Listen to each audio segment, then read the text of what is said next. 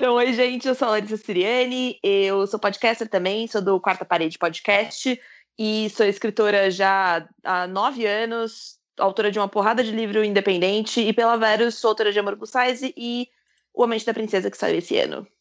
Oi de novo, gente. Minha segunda participação aqui no Doze Trabalhos. Eu sou o Thiago Lee, sou host lá no podcast Curto Ficção. É, também sou autor de fantasia e ficção científica, tenho alguns contos espalhados por aí, revista Trasgo, etc. E tem um livro que vai estar saindo aí no, no fim do ano 2018, que é uma fantasia urbana chamada O Homem Vazio. Oi, gente, eu sou a Clara Madrigano, eu sou autora e editora da Dame Blanche, que publica ficção especulativa em formato digital. É, noveletas, novelas, é, de ficção científica, fantasia, horror, etc. E Humana do River. É, e Humana do River. eu não, não perguntei se ele gosta de, de ser conhecido como o River da Clara, ou que eu seja conhecida como a Clara do River, mas eu sou o Eric Novello, sou tradutor, sou autor aí há, um, há uma pá de tempo. É, meus livros mais recentes são Exorcismos, Amores e Uma Dose de Blues e o Young Adult Ninguém Nasce Herói, que eu lancei pela seguinte, ano passado, o selo jovem da Companhia das Letras. Sejam todos bem-vindos ao episódio 7 dessa terceira temporada do podcast Os Doze Trabalhos do Escritor. Eu sou a Jota Oliveira e este podcast é constituído de opiniões de autores para novos escritores. Lembrando que muito do que toca este projeto vem diretamente do apoio dos nossos padrinhos e madrinhas, principalmente da categoria Leitor Ideal que são citados aqui, como o Áureo J, o José Igor Duarte, o Daniel Renatini, a Kátia Schittini, ao MC Magnus, ao Daniel Souza, ao Paulo Vinícius dos Santos, ao Clécio Alexandre Duran, ao Rafael Noronha, ao Dinei Júnior, ao Diego Mas, a Janaína Bianchi, ao Genito Ferreira Filho, ao Sérgio Rossoni, ao Gabriel Araújo dos Santos, ao Daniel Rossi, ao Thiago Ultra, a Ana Lúcia Merege e ao Mike Bárbara, que é o último padrinho que a gente teve, né, que passou a ser padrinho uma semana antes do episódio sobre o China Evil, que foi gravado com a editora Boitempo. E se assim como eles você também quiser contribuir para a continuidade desse podcast e ainda ganhar algumas recompensas sobre isso, faça a sua parte através do link padrim.com.br barra 12 trabalhos e torne esse projeto mais digno dos seus ouvintes. Sempre lembrando, tá, gente, que o 12 de 12 trabalhos é numeral, tá?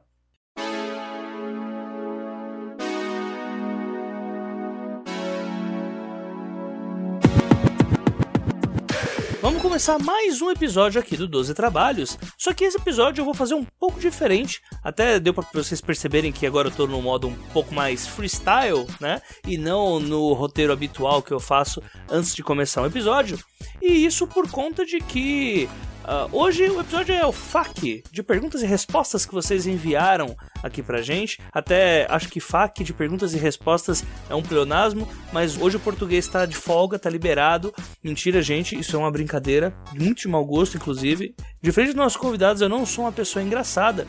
Então, a única coisa que eu tenho para dizer para vocês é que este foi um episódio que eu basicamente ri muito editando. E não por isso ele é um episódio de humor, mas ele é bastante informativo também, dadas as perguntas que foram enviadas. Então fica aqui o meu obrigado para todos os que é, aceitaram a proposta, abraçaram essa ideia de fazer o FAQ. E ainda digo mais: se vocês gostarem das perguntas que foram feitas e também gostarem das respostas que os autores deram, deixa aqui no episódio a sua pergunta para uma próxima oportunidade eu juntar mais uma vez um time aí de escritores, porque uma coisa bastante legal da gente falar é que a gente não sabe exatamente quais são as dúvidas que os ouvintes dos trabalhos têm. E eu só posso saber delas caso vocês enviem suas, os seus questionamentos.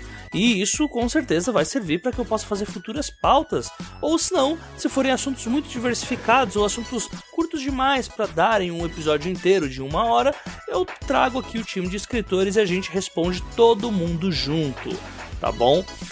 Então, para esse episódio, eu convidei os autores Eric Novello, Clara Madrigano, Thiago Lee, e a Larissa Siriani. E desses, acho que a Larissa é a única que não tinha vindo aqui até agora e ela ajudou bastante nas questões que foram feitas. Então, gente, o episódio está muito bacana e eu aconselho demais que vocês enviem outras perguntas para que eu possa fazer mais vezes esse tipo de episódio, até que até porque dados os problemas que já tinha falado para vocês em outros episódios, tanto de ah, agendamento, gravação, sempre é bom ter uma pauta fria teoricamente né, para poder gravar de última hora caso ocorra algum problema relacionado à edição ou coisas do tipo, tá?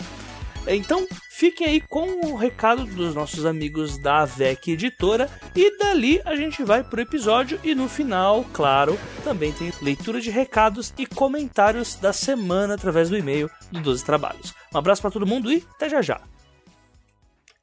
Normalmente, quando eu venho aqui no espaço dedicado ao trabalho da AVEC Editora em parceria com 12 Trabalhos, eu venho para cá para falar sobre romances ou HQs ou até mangás que a AVEC já tenha lançado e que ela já tenha no seu acervo, ou porventura algum lançamento que vá ocorrer naquele mês. Hoje vai ser um pouquinho diferente a proposta, porque hoje a parceria entre a AVEC Editora e o 12 Trabalhos vem para falar para vocês sobre três financiamentos coletivos que serão publicados pela AVEC ainda esse ano e cai aqui entre nós, são três financiamentos que vão chamar bastante atenção. As três obras são Vazio, o Boni Cartola e o Silas. Dessas três obras, apenas a, o Silas, que é uma, uma HQ no universo steampunk, é que não é traçada no, em formato de mangá, né? E ela é uma obra do Rafa Pinheiro, que já apareceu aqui, pelo menos nos anúncios, né? Por conta do Salto, né? Que foi uma das HQs que eu já anunciei dele aqui. O Salto já é uma HQ premiada, bastante ovacionada aí pelo público de HQs, e eu convido vocês a darem uma olhadinha aqui nos links, porque todos os autores deixaram através do Catarse também algumas amostras do que eles já estão planejando depois que os financiamentos coletivos forem batidos. Então, fica aqui o link do Silas para vocês darem uma olhadinha. Eu vou falar um pouquinho também sobre as outras duas. E no caso, a gente tem o Vazio, que traz em um formato de mangá uma trama bastante introspectiva, onde a gente vai falar sobre perda, sobre recuperação, sobre Talvez volta por cima, não sei. Só que o que mais me chama atenção nessa HQ é a capacidade do autor de trabalhar tão bem as feições de um personagem que vai passar por esses dramas. Fica aqui também o convite para dar uma olhada nos links que vão ser disponibilizados. Pelo menos os três projetos. Quando eu falei com o Arthur, eu não levava muita fé, vou ser bem sincero. E aí, quando eu parei pra olhar esses links, gente, é, é uma coisa de outro nível, assim, sabe? Ah, inclusive, eu sou um leitor de mangás, né? E quando aparece um mangá assim com um conteúdo tão adulto, eu acho que vale muito a pena parar para dar uma olhadinha no que está sendo aprontado ali. E por último, o Board Cartola, que aí já vai para uma parada mangá, assim, pelo menos nos traços, extremamente Battle Shonen, e que vem aí com uma proposta para trazer 384 páginas extremamente trabalhadas. E olha, todos os projetos contam já com a produção que já foi feita dos autores ou com os primeiros detalhes, né? E cara, o Boarding Cartola é de cair o queixo. Vale muito a pena vocês clicarem aqui e ver o que está sendo aprontado, né? Eu não cheguei a falar do vazio que o autor, que é o João Vitor Palermo, já o Boarding Cartola é do Levi Tonin de Souza. E olha, gente, tem vídeo lá, tem as artes, assim, tá sensacional, tá um trabalho impecável e bastante digno aí dessa parceria que a VEC vem trazendo aqui pra gente. Não só uma parceria para ajudar o 12 Trabalhos a manter aí, é, enviando os podcasts para vocês, mas também aí para espalhar novas obras aí, novas iniciativas e assim como eu já tinha dito já no episódio que nós gravamos com o Max Andrade, uh, investir na indústria de mangá e HQ no Brasil é bastante difícil. E quando a gente para para ver algumas obras como o, o Board Cartola aqui, que foi a que mais me chamou a atenção das três, eu acho que muito vale a pena a gente parar pra pensar que talvez um mundo muito legal esteja acontecendo aí entre os mangás e HQs e talvez a gente esteja perdendo algo muito legal e não sabe. Então, mais uma vez, façam apoios, gente, tem recompensas bacanas, vocês têm recompensa para receber os materiais em casa, assim como qualquer campanha do Catarse e, obviamente, né, vocês ajudando as campanhas automaticamente vocês estão, uh, além de ajudar a literatura, o principal, vocês vão estar ganhando um puta presente para vocês. E não se esqueçam, o acervo da AVEC também está disponível para vocês pegarem um pouquinho do que a editora já fez no cenário brasileiro. Vamos lá para o episódio. Então, gente, vamos lá. A proposta desde o início, que eu já estou passando pro pessoal que escuta já há pelo menos uns dois ou três episódios, era de mandar as perguntas que eles mandam todo ano por e-mail, para normalmente ter um caminhão de respostas para mim. E com certeza é muito mais tranquilo para mim terceirizar isso para pessoas mais competentes. É, a primeira pergunta uh, foi do Áureo J, e ele colocou o seguinte: é, você teria alguma dica para quem quer publicar algo na Amazon? O Lucas Ferraz fez um texto sobre como montar um e-book e agora eu estou procurando coisas sobre divulgação e afins. Algo para evitar? Então é uma pergunta sobre publicação na Amazon e, bem, algo que sempre muda, né? Até principalmente a parte de divulgação e tal. Só deixando claro, tá, gente, que se ninguém quiser responder ou achar que é, tipo, é melhor ir para uma outra, não tem problema, eu corto aqui, tá bom? Vamos lá. É porque, assim, pra ser bem sincera, eu cheguei na Amazon quando eu já estava meio exausta de, de publicação independente, né? Então, para mim, a, a, Amazon foi tipo. Eu comecei a publicar em 2014, que foi quando a, a editora onde eu estava, que era literata, declarou falência, enfim, né? Teve, todo um drama aí por trás. Então, quando eu cheguei na Amazon, já foi tipo: olha, se tudo der errado e tudo já deu errado, eu tenho essas drogas aqui jogadas na, na internet e aí é isso. Beleza, beijos e tchau. Então, quando eu comecei pra, a ir para a Amazon, que foi aí no finalzinho de 2014, eu já não estava mais preocupada em fazer né, alguma coisa dar certo. E logo depois eu entrei na, na Verus e tal, então meio que as coisas ficaram jogadas ali. Mas algumas coisas que eu descobri com relação à divulgação especificamente, isso eu descobri mais conversando com pessoas e vendo é, casos de sucesso e tal, é que primeiro é, você precisa conhecer bem é, o público da Amazon e conhecer bem de que maneira que você interage com o teu público, né? Porque, por exemplo, no meu caso, eu escrevo, agora nem tanto, né, mas eu costumava escrever basicamente, exclusivamente young adult, literatura é, infanto-juvenil, né? E eu tive essa descoberta recente, inclusive, porque foi uma coisa que eu nunca tinha parado para pensar, que adolescente não tem cartão de crédito. E a Amazon funciona agora com débito também, mas ele é basicamente com cartão, né? E isso limita muito o acesso do, do meu público-alvo para o meu material. Então, é claro que os meus números de venda vão ser é, diferentes, por exemplo, de alguém que publica livros para um público mais adulto.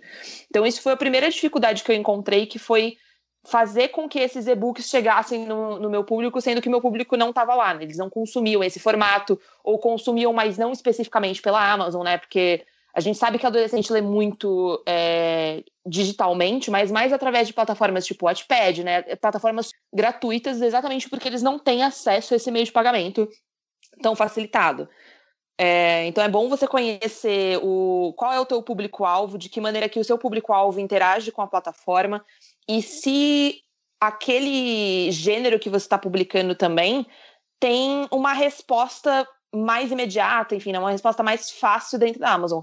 E acho que a melhor forma de você analisar isso é vendo os rankings, né? É meio desanimador às vezes, porque é aquilo que a gente estava discutindo aqui no, no off, né? Tem muito, tem muito mais romance erótico, é, né? É, new adult, são é, são a, os gêneros que acho que vendem mais na Amazon. Isso não quer dizer que outros gêneros não vendam também. E às vezes é meio desanimador que você olha e você pensa, meu Deus do céu, a galera só entra na Amazon para comprar putaria. E embora seja uma verdade, não signifique que, que é só isso, né? Mas acho que é legal você fazer esse estudo de caso mesmo, de, de procurar os rankings, ver o que está saindo e aprender quais são os macetes da plataforma, né? Uma coisa que ajuda muito na Amazon é a avaliação então, tem muita gente que às vezes faz é, campanhas de pré-venda, campanhas de pós-venda, de olha, todo mundo que fizer uma avaliação, uma avaliação desse livro, independente de positivo ou não, vai ganhar um kit de marcador, vai ganhar não sei o quê, porque as avaliações realmente movimentam muito os rankings da Amazon, porque livros bem avaliados, é, não só com estrelas, mas com comentários também, aparecem com mais frequência nas buscas, aparecem em indicação para outros usuários. É, que mais que eu ia falar? Ah, divulgação, panfletagem, panfletagem virtual é insuportável, eu odeio, mas é uma coisa que é muito efetiva para a Amazon, especialmente se você está no, nos gêneros de romance e equivalentes, né? Porque tem grupos especificamente para panfletagem e a galera que frequenta esses grupos, além né, de autores, mas também os leitores, eles querem esse tipo de panfletagem, eles gostam de ver os autores é, fazendo propaganda dos livros, então infelizmente não tem muito como fugir, mas o que eu sempre recomendo para a famosa panfletagem é você fazer uma panfletagem no lugar certo, né? Em vez de você ir fazendo aquela coisa de mandar inbox, pelo amor de Deus, gente, não seja a pessoa que manda inbox de propaganda. Não seja essa pessoa, é o equivalente digital de telemarketing, não seja essa pessoa. Não vai no inbox, não. Né, e se for no inbox, não faz aquela coisa de você só mudar o nome ou nem ter o um nome, né? Pelo amor de Deus, gente, se você quer fazer propaganda para uma pessoa, no mínimo pergunta como é que tá o dia dela. Mas tem grupos específicos para isso que eu acho que é legal é, a galera que está começando explorar, ver grupos de leitores, grupos de autores, grupos é, que são de divulgação de, de Wattpad se você publica nisso, ou de Amazon se você publica nisso. Tem grupo de tudo no Facebook. E são lugares onde geralmente as regras de divulgação são muito bem delimitadas. E acho que tem coisas que a gente nunca pode escapar, que é, e são muito mais efetivas, que é você conhecer outras pessoas no meio. Né, a famosa divulgação por blog, né, parceria, tem coisa que 100% funciona, mas sem você precisar se movimentar tanto assim. Mas acho que vai muito de você conhecer o, o teu público e como como ele consome, né? Uma, uma análise longa, mas acho que compensa você estudar um pouco, não só na plataforma, mas também conversando com outros autores dentro do mesmo gênero que publicam de maneira independente pela Amazon. Porque é meio chato e é aquilo que o Jota falou, assim, muda todo dia. Você começa uma coisa hoje, passou um mês, eles estão fazendo uma coisa diferente, mas o sistema da Amazon por si só ele é muito tranquilo de publicar, assim. Ele tem ele é bem intuitivo, ele tem um guia dentro da própria Amazon, assim, de como que você faz o passo a passo para você editar as coisas, como que você diagrama, como, como você coloca tal coisa, como que você calcula o preço. Então, o sistema da Amazon é um beabá muito tranquilo, acho que a parte mais chata é fazer a declaração, não é nem declaração fiscal, né, mas eles pedem seus dados bancários, pedem assinaturas, sei lá, e essa parte preparatória é a parte mais chata mesmo, mas depois que você passa por isso, você faz a primeira vez, quando você vai ver, você tá colocando. Você deixar um e-book por semana. Não façam isso, por sinal. Eu fiz, não recomendo. Clara é Falei muito, né? De... A Clara é quem gosta de divulgação por inbox, né? Adora, né?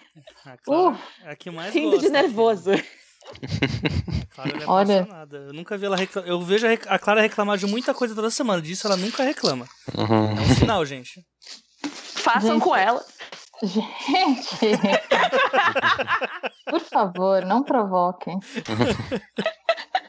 Release the Kraken.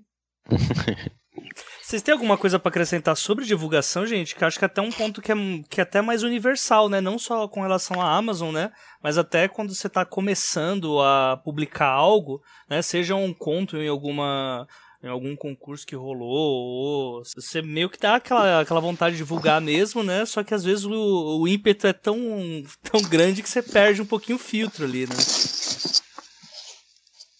Um por eu... vez, gente. Se todo eu, mundo eu acho que é. Faz uma lista mental de tudo que você odeia. A única é. regra sagrada para divulgação é não seja chato, realmente. Porque se você for chato, olha, as chances de eu querer ler o que você escreveu né, tipo, a chance de eu querer também participar do podcast, que você, se você aparece toda hora no meu inbox para me procurar, para perguntar, né, a Jota? Ei! Ei! Tadinho do AJ. Vai, vai ter print. Não, o AJ é muito episódio, legal. Vai ter print.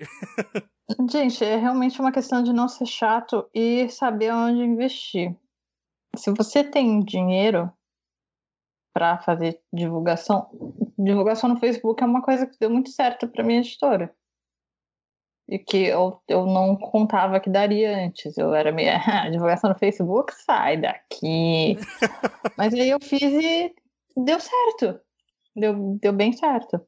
Acho que, que vale a pena lembrar também que, assim, você pode ir adicionando pessoas, né? Não pense em todo mundo como seu público consumidor, né? Vá conhecendo autores, leitores, segue o pessoal, vai conversando com eles, né? Interagindo de maneira orgânica antes de, de sair espalhando seu link, assim, vá em eventos, né? Vá fazer amigos. Eu acho que essa parte é importante também. É, faça networking sem ser o chato. É, sobre, sobre a Amazon, tem só mais um ponto para colocar, que na verdade é mais o que não fazer do que fazer, porque eu também não sou nenhum queijo de sucesso, né? Então, uma coisa que eu acho que se for publicar seu livro na Amazon, eu acho que assim, não vá achando que o seu público vai vir da Amazon, que as pessoas vão ver seu livro lá na, na lista de tipo, ah, top 10 mais vendido de fantasia dessa semana, sabe? Que vai, todo mundo vai ver e vai querer comprar. Acho que você tem que trazer um público de fora, né, que você saiba ou que você, você acha que que compraria na Amazon, porque nem todo mundo, né, nem todo mundo lê e-book, aqui no Brasil principalmente, e os ativos que leem digital, muitos estão em outras plataformas, muitos não têm Kindle, enfim. Ou muitos não estão querendo pagar o preço que você põe no seu e-book. Muitos então... preferem baixar PDF. Uhum. Não vamos entrar nessa, né? nessa treta aí.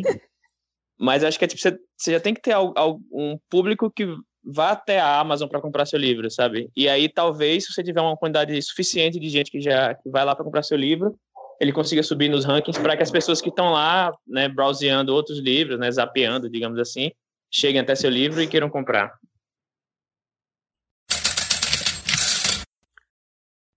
A gente já está agora a 45 segundos sem a Clara ter despertado nenhuma polêmica. Vamos lá. Agora, tá, agora é 50. Olha, depende de quanto tempo esse podcast vai durar, porque polêmicas tenho várias. é, gente, a pergunta parecida com essa, acho que dá até para colocar como uma continuação e já ir para a parte um pouco mais prática, né, do que a do que na parte de, da plataforma de divulgação mesmo. É, o Gabriel Santos que mandou ele colocou aqui, vi que saiu um edital pro prêmio Kindle, e eu pensei em fazer mó correria aqui para dar um tempo de publicar na Amazon para participar do concurso. Mas por outro lado, eu gostaria de deixar o texto descansar até o final do ano, para então revisar.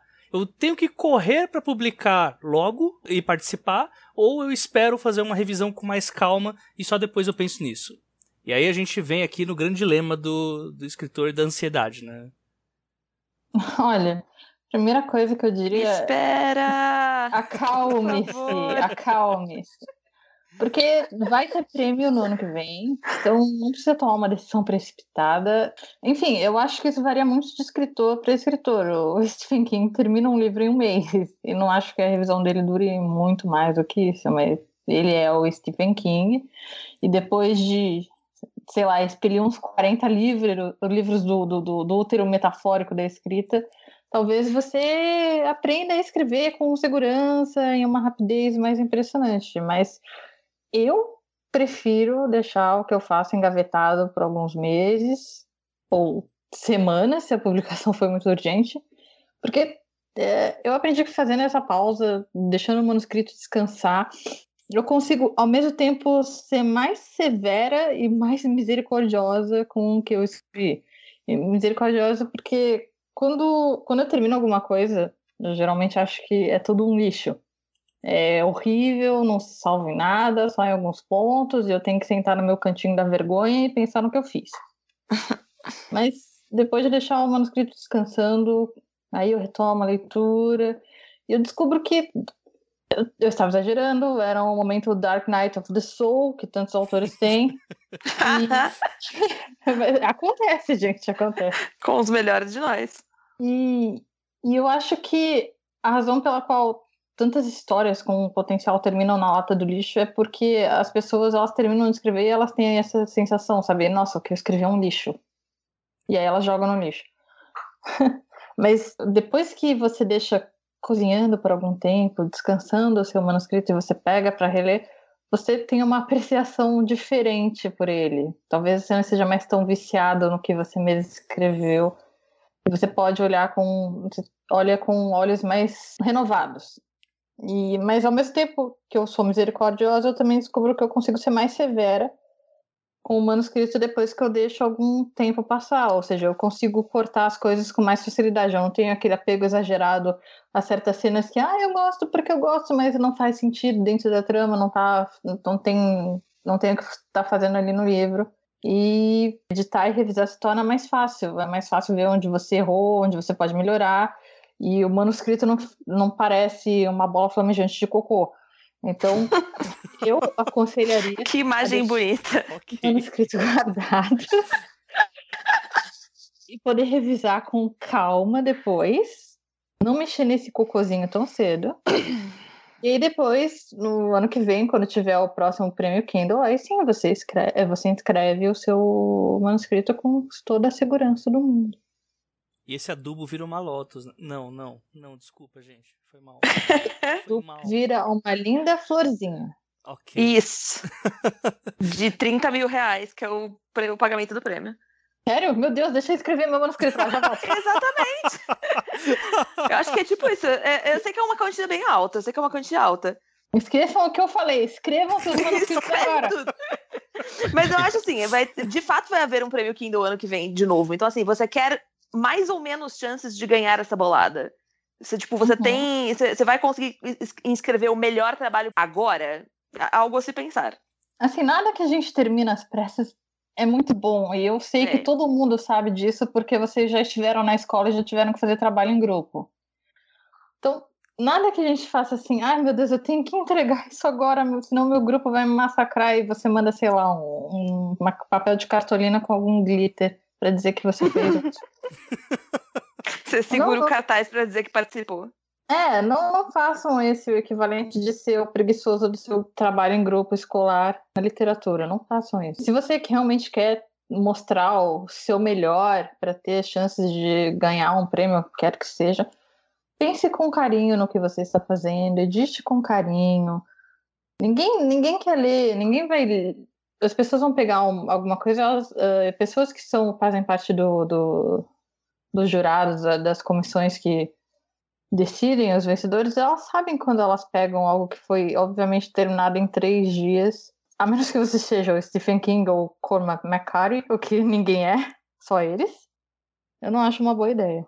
Cara, eu acho que dá pra gente colocar aqui, até para desmistificar um pouco isso, quanto tempo que cada um leva aqui para escrever alguma coisa, né? Porque normalmente quando vai se falar sobre tempo de escrita, sempre vem o maldito do Stephen King nossa. Ah, não, eu não sei quanto que um, um autor demora, mas o Stephen King em 10 dias.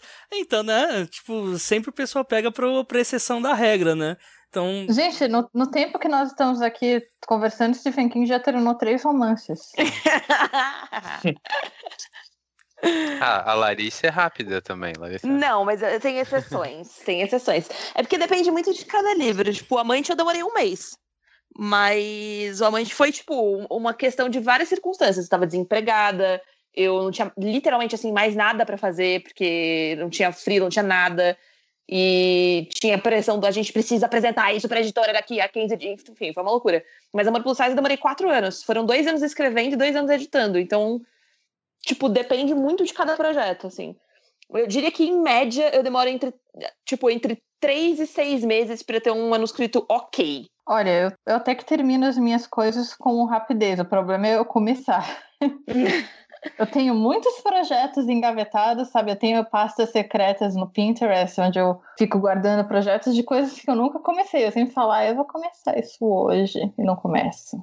Eu vou começar amanhã, então, não começa. Mas quando eu engato em alguma coisa, eu vou relativamente fácil. Por exemplo, As Boas Damas, eu, eu, eu escrevi em um fim de semana, basicamente. Mas antes que alguém me pergunte, ah, mas aí você escreveu e já mandou, Maria Clara, você, você está indo contra a sua própria regra. Não, não. Eu escrevi em um fim de semana, mas aí eu deixei descansar por pelo menos um, um mês ficou um mês lá na minha gaveta, eu nem olhando para aquilo. E depois que eu olhei, eu editei, editei, acrescentei, acrescentei, cortei, cortei, cortei, e assim vai. É, eu acho que eu sou o contrário. Eu começo rápido as coisas, mas demora para terminar. Justamente porque eu, eu, sou daqueles que eu, eu não, não sei muito bem o fim das coisas, sabe? Tipo, começo e, tipo, tá, chego no ponto, tá, onde é que eu quero chegar com isso, sabe? Aí depois eu deixei descansar, tudo isso que vocês falaram, que aí eu vou começar começa a sentar na minha cabeça, sabe? Tipo, ah, é isso aqui que eu quero falar, sabe? Pessoas maldosas diriam que o Stephen King também é assim, né? Porque os final, olha.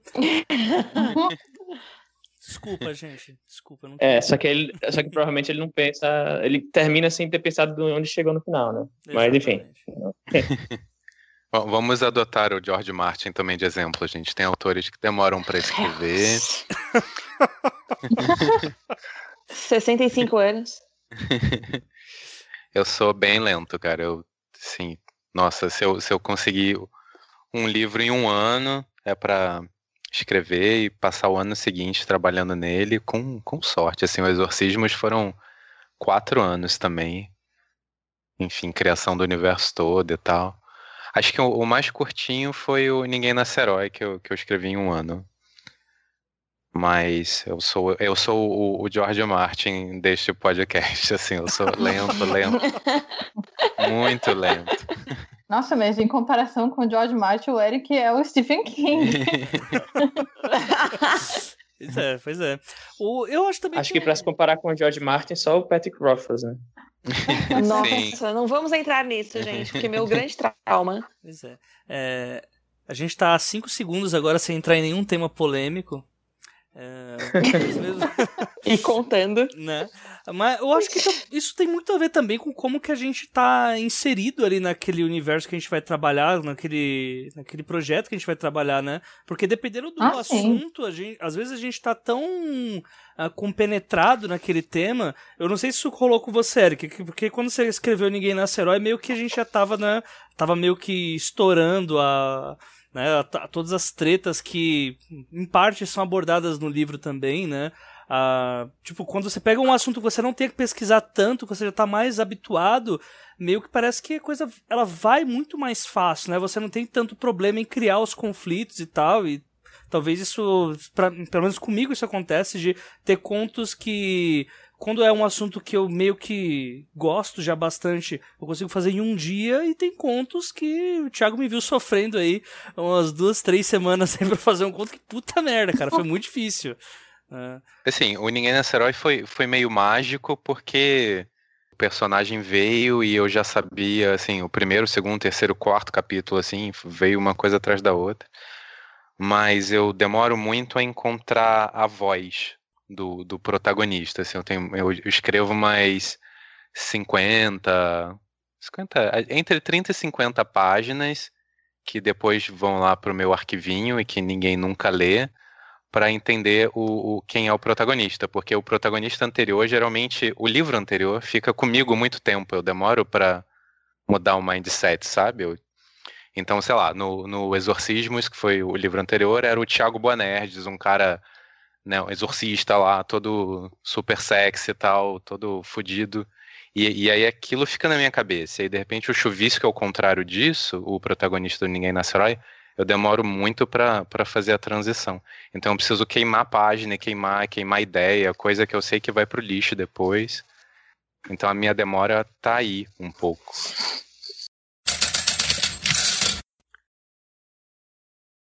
É, um, gente, tem uma continuação, porque a pessoa mandou duas perguntas, na verdade ela mandou três, mas a outra é mais, é, tipo, mais pra mim mesmo, né? Tipo, eles falam assim, a J é pra você responder. Aí falei, beleza, então não vou, não vou jogar pra não ser processado, né? Ou senão eu invento um acrônimo, tipo, o nome dele é Gabriel, só, sei lá, Brabiel, alguma coisa do tipo. Isso. Mas, é, que ele colocou o seguinte, depois de revisado, eu penso em publicar independente na Amazon, fazer uma campanha nas redes sociais para captar leitores e só então procurar uma editora para publicação física. Qual dicas vocês poderiam me dar? Primeiro, digital independente ou primeiro buscar uma editora séria?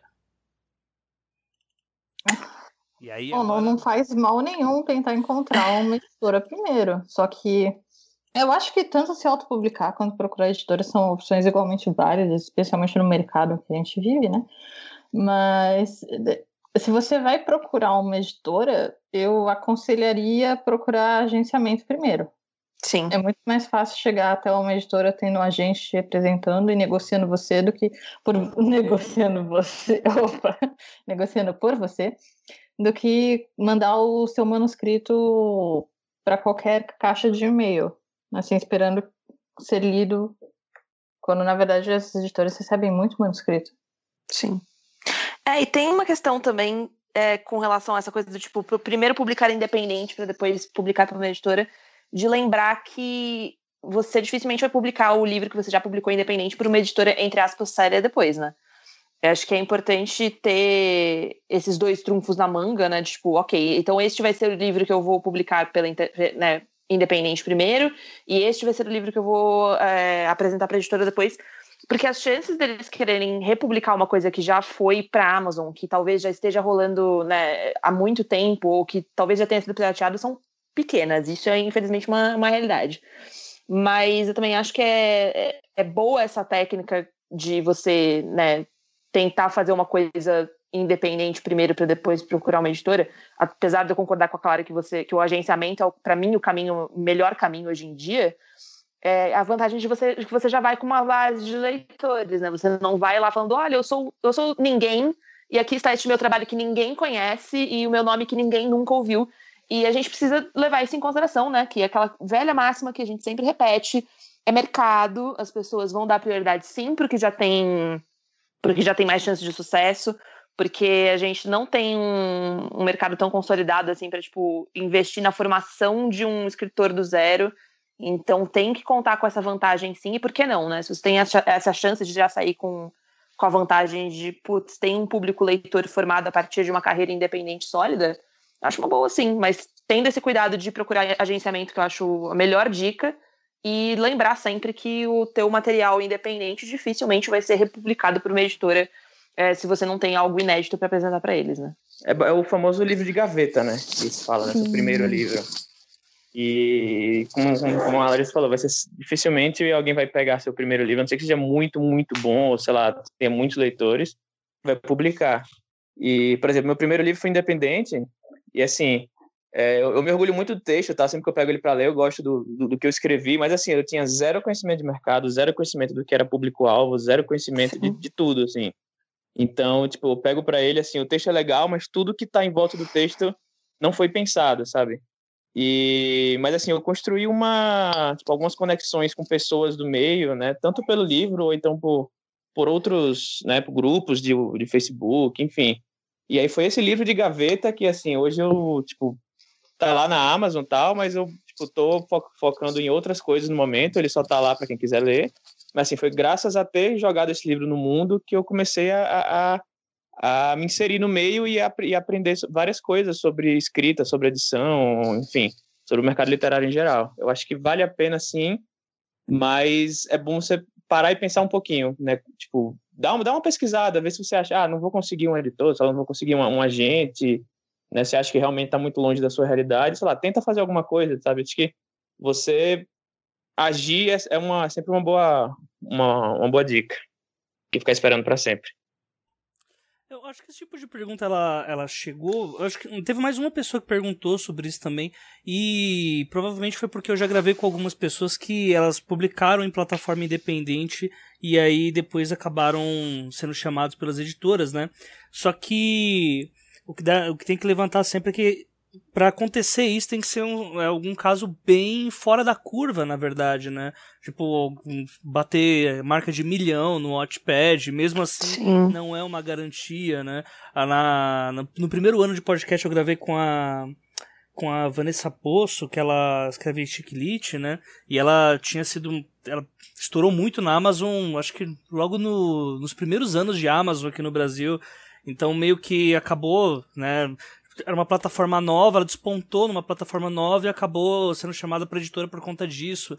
Então, meio que é, é, possível, mas não é a regra isso acontecer, né? Você já ter o livro publicado e uma editora grande lá e apostar até por conta do risco de não acabar vendendo a tiragem toda, né? É, não vá contando que você vai ser o próximo fenômeno, que as pessoas vão ler seu livro no Notepad, tanto que uma editora vai te procurar e te oferecer um super contrato. Não Vai com calma. Tá. Vamos lá para uma. Teve uma que eu tinha dito já para Clara ontem, a gente já começou a conversar sobre isso. Mas eu quero jogar agora para a roda inteira. É a pergunta do G Rock. E toda vez que eu vejo o nome dele, eu penso que é o que é o cara que era do Racionais e aí eu, né, dá mó Cara, será mesmo? Não. É, e o avatar dele é o de rock do Racionais mesmo, mas enfim. É... Vamos lá.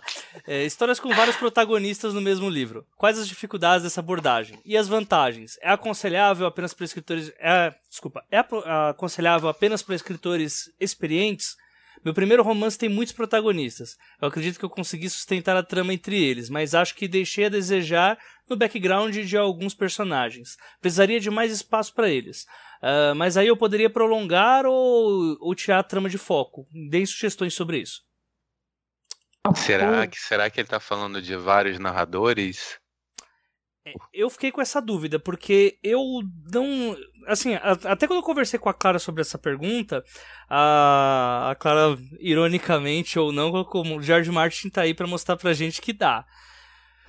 Só que eu não consigo. Mesmo, mesmo colocando Game of Thrones, eu não consigo. É, ver se são mesmo vários protagonistas ou se são vários pontos de vistas e cada livro tem roda em, mais em torno de um personagem ou outro. Eu acho que é um pouco mais nisso, né? Vamos responder como se fossem vários narradores primeiro e aí Aham. depois a gente fala do outro canto. Não, só joguei é... pro alto. Ah, tá. eu não tenho eu, nenhuma eu experiência para acrescentar. Eu acho que experimentar com narradores diferentes é um exercício muito interessante, porque te permite justamente você criar personagens bem diversos, né? Cada personagem tem uma voz diferente. Que nem o Eric estava falando da experiência dele de escrever dois protagonistas completamente diferentes. Se você vai fazer isso em um único livro, você precisa treinar bastante. É, mas é aconselhável, se perguntou se era aconselhável, é aconselhável para qualquer tipo de, de escritor. Agora, sobre o excesso de background. Background que pode estar faltando, que ele quer, ele não sabe se coloca ou se isso vai atrapalhar a trama. Então, nem todo background precisa ser contado, a menos que seja extremamente essencial à trama, o que está acontecendo no presente desses personagens. Eu sempre gosto de deixar algo para a imaginação do leitor preencher e como leitora, eu gosto quando autores me permitem fazer isso. Eu não preciso ter toda a informação sobre o personagem jogada na minha cara, especialmente aqueles é, infodumps, né? Que as pessoas colocam parágrafos inteiros de informação só para explicar uma coisa sobre o personagem. Eu não preciso disso. Nossa.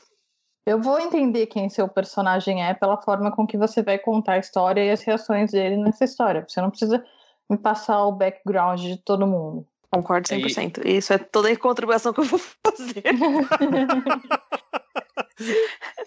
Menos é mais. Fala aí, gente, mais. Ô, Eric, você quase não contribuiu. Eu, eu acho que seu parecer. Olha, denúncia. O Eric tá tentando não Vou jogar você o... na frente do ônibus, vai lá. Não, Li ia falar, Li ia falar. Tô com uma levantada aqui, ninguém tá vendo? Não, acho que só um, um ponto aí sobre, sobre vários né, narradores, vários protagonistas. Eu acho que primeiro eu, o autor, o autor, a autora tem que entender se ele entende ou pelo menos se sente seguro em, em narrar tipo, diferentes pontos de vista, sabe? Acho que tipo, ele tem que estar seguro em saber, tipo, em, pelo menos saber o básico, né, do que eu já vi vários livros que são vários narradores, são vários é, personagens protagonistas, várias pessoas têm um ponto de vista, e que assim, ele fica pulando, no mesmo parágrafo ele pula de cabeça três vezes, assim, sabe? Você não sabe quem que tá narrando mais, ele entra na cabeça de todo mundo ao mesmo tempo, então acho que sabe primeiro você tem que... faz isso? Stephen King!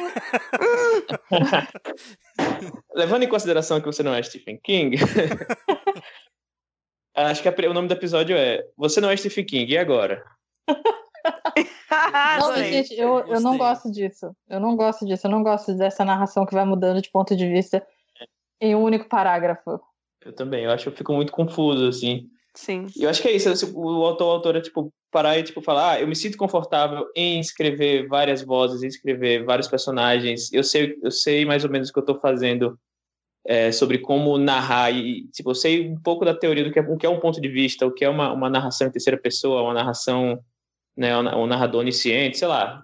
Acho que esse é o primeiro ponto. Né? Depois que você sabe isso, você para para pensar: peraí, será que agora fica legal na história os narradores, os diferentes narradores e protagonistas? Acho que começar a pensar por aí.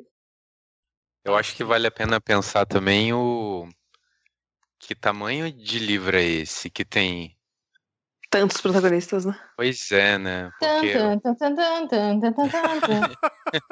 Exatamente, né? O cara lá, o George Martin, os livros dele, no primeiro começou o quê? Com 800 páginas, 700 páginas, depois passou de mil para ele poder fazer essa brincadeira toda que ele faz, né? Então, se forem vários narradores, sei lá, Young Adult costuma, costuma não, mas muitos têm dois, né? O ponto de vista de duas pessoinhas, assim. O, o Gay Hot que eu tô lendo agora tem o ponto de vista de dois carinhas também, que vão se encontrar em algum momento, obviamente. Mas ainda assim são duas pessoas, e você está calculando a tua história para ter um, um tamanho específico, assim. E outra coisa, você tem que pensar que contribuição é essa, né, que esses narradores estão estão trazendo, né? Por que o ponto de vista dele, né? Qual é o Será que de repente duas ceninhas ali com ele já já não resolviam o que você queria resolver? E aí, se não for nada disso, se você não estava falando de narrador, você está falando de um livro que tem um narrador mais uma cacetada de personagem, é, vale a pena pensar um pouquinho numa hierarquia de importância desse pessoal. Mesmo que na sua cabeça sejam vários protagonistas, quem é que está lá no alto, de quem é essa história de verdade, e aí você vai ajustando o, o tempo de cada um em tela, digamos assim. Ai, acabou de ocorrer uma, uma contribuição para fazer milagrosamente. É, que é uma contribuição que, na verdade, eu não gosto, mas eu acho que vale nesse caso. É, na faculdade, quando a gente tinha aula de roteiro, é, a primeira coisa que a minha professora, minha primeira professora de roteiro ensinou pra gente foi se esse personagem, se eu tirar esse personagem e não mudar absolutamente nada na história, então tira porque, né, tipo, quando você tá trabalhando com roteiro e aí tem essa toda a questão de produção, de tipo, vou ter que contratar um ator para ter um personagem que vai dar duas falas e sumir, então, né, repensa né, essa, os seus personagens para a utilidade deles. Acho que para livro a gente não tem essa preocupação, porque, né, foda-se, eu não tô pagando ator, tanto faz ter 10 quanto 20, porque o livro é teu. Mas acho que vale essa, essa regra de, de controle aí de natalidade de personagens para você pensar em tipo qual é a utilidade real deles. Você precisa ter tantos. Se você tirar um deles ou se você condensar dois né, em um, é, a história ainda funciona. Se você de fato precisa de sei lá quantos personagens você está usando aí para contar essa história, show, tente fazer isso com as dicas já dadas aqui pelos meus colegas, que sabem mais que eu. Mas se não, tenta, tenta matar umas pessoas, cara. Mata umas pessoas, faz bem de vez em quando. Ok, essa pode ser muito mal interpretada se for tirada de contexto. Na literatura faz bem de vez em quando. Na vida real também, mas a gente evita porque dá cadeia. Exatamente. É, eu, eu não sei, gente. Eu, eu sempre fico com essa dúvida quando, quando alguém vai falar sobre uh, muitos personagens. É uma pergunta bastante recorrente. Uh, e, tipo, provavelmente porque o podcast é pra escrita e tal, para quem tá aprendendo. E eu vejo que muitas vezes não tem essa necessidade de ter vários, vários pontos de vista, até porque isso dificulta muito mais a história, eu acho. Muito né? mais. Ah, você vê o. Você leu a Crônica de Gelo e Fogo e ele tem vários pontos de vista, não é para ficar mais bonito ou mais palpável, mas sim porque vai, são vários pontos ali daquele universo que vão ser explorados então você vê mesmo, por exemplo, a família Stark, onde tem o primeiro livro tem ponto de vista do Ned, do John, da Arya e da Kathleen. Eles são uma família, só que cada um tem um ponto de vista diferente e nos capítulos deles, o resto da família, pelo menos os outros pontos da família que tem Uh, já o capítulo próprio deles, eles dificilmente aparecem ali, porque eles vão estar tá fazendo as coisas deles, né? Agora, se for para falar sobre é, vários protagonistas mesmo, é, aí seria uma coisa, pra mim é uma coisa mais tipo, sei lá, grupo de heróis, sabe? Tipo, Avengers, alguma coisa do tipo, que aí realmente todos eles são protagonistas, a união deles ali é o, o são o protagonista e não é necessário vários pontos de vista, né? E mesmo assim, eles são todos protagonistas com ressalvos, porque mesmo no Avengers você não tem tempo de tela igual, igual para todos eles. Sim, sim. O, protagonista, o protagonista é o grupo, não é um, um determinado, sim, uma sim, determinada sim. pessoa, né? Então eu acho que é muito, é, é muito difícil você, né? Tipo, se você vai ter vários realmente protagonistas formando um grupo, uh, eu acho mais fácil do que você ter vários protagonistas, é, cada um com um ponto de vista. Por exemplo, ah, vou narrar, vou fazer uma história tipo, vai, X-Men. E cada capítulo eu vou colocar o ponto de vista de uma pessoa fazendo uma história diferente, mas eles estão na mesma sala ou fazendo a mesma aventura. Sei lá, eu, eu acho que isso complica muito algo que deveria ser muito mais simples, sabe? Então, é na questão de, de diversos pontos de vista é possível fazer, Só que é uma coisa que vai demandar bastante esforço de você, porque cada ponto de vista desse, cada capítulo que seja, ele precisa eventualmente chegar a um desfecho. E é um desfecho tanto desse mini plot que envolve cada um desses pontos de vista, quanto ao grande plot da, da história. E é complicado você fazer isso. Então, você tem que tomar muito cuidado quando você está escrevendo com muitos pontos de vista para não deixar pontos soltos assim que não vão levar a lugar nenhum. É uma voz que não vai levar a lugar nenhum. Todas as vozes têm que fazer a história avançar de alguma forma. Uh, vamos lá, a gente já está com chegando, passando de uma hora um pouquinho. Uh, então vou colocar as perguntas mais rápidas aqui. Normalmente são as de mais desespero. Aí acho que até fica mais fácil de, de responder, até de acordo com os trabalhos que vocês estão fazendo mesmo. A primeira é sobre o número de palavras. Ele fala que ele já. Ele, a história dele. Que, é a mesma pessoa que falou lá que estava pensando em colocar a história para o concurso. É, ele hum. diz que a história dele ficou com 113.944 palavras, 114 mil palavras. É, há uma noção de se essa quantidade ela é grande demais, mediana ou pequena, sendo um livro de fantasia sombria. É, pelos meus cálculos, deve ser mais ou menos 351 páginas. Aí depende muito da diagramação. Acho que não dá para calcular a página é, simplesmente pelas palavras, né? Olha, dá mais, na minha opinião, dá mais do que 351 páginas. oh, é Eu tipo... acho que é um, é um livro bem robusto esse. Sim. Uhum. É, eu acho que é o tamanho do Exorcismos, assim. Os Exorcismos deve ter entre 110 e 120 mil palavras, então é um livro grandinho, assim, que vai precisar daquele formato um pouco maior. Exorcismos deve ter umas 340 páginas, então é, pensa por aí. Mas, é, para vocês, é, até por ser um primeiro livro, né? Porque tem esse ponto também, né? Ah, ele falava que era. Se, se alguém publicaria um livro desse tamanho, né? Talvez seja. Pois é. É. Eu sei que muitas editoras hesitam em publicar um livro muito grande de um autor desconhecido, especialmente num, num gênero como fantasia. E concursos, então, eu acho que seria um livro muito grande. Eu acho que a melhor coisa a fazer seria cortar algumas palavrinhas aí. Pro gênero dele, não é um livro grande, assim, não é um livro que passa do de qualquer do, do que seja aceitável nesse gênero. Mas é que é sempre mais difícil você vender um livro muito grande. Até ficou jabá no episódio, no, na primeira vez que o Eric apareceu por aqui, ele fala sobre preço de livro e tudo mais. Eu lembrei disso agora. Acho que dá pra ter uma boa noção por ali. O, e até porque acho que dá pra ver, pelo se ele falou que é a primeira, ele tá pensando ainda se ele vai é, esperar para esperar descansar esse manuscrito ainda, provavelmente se ele esperar descansar e rever, vai encurtar muito mais essa, essas palavras. Ah, né? Eu tenho uma tendência muito mais em encurtar. Não sei vocês. É, esse, esse é, o, é, o, é, o, mesmo cara do concurso. É o mesmo Isso. cara do concurso? É o mesmo cara do concurso. Se ele tá me dizendo que ele acabou de terminar esse livro e tem mais de 100 mil palavras, então com certeza tem muita coisa aí que precisa ser cortada. Se ele acabou de escrever, tem muita coisa aí que precisa ser cortada. Se ele me dissesse, eu tô há dois anos trabalhando nesse manuscrito e chegou a esse número de palavras, ok, eu entenderia que talvez algumas coisas aí sejam essenciais.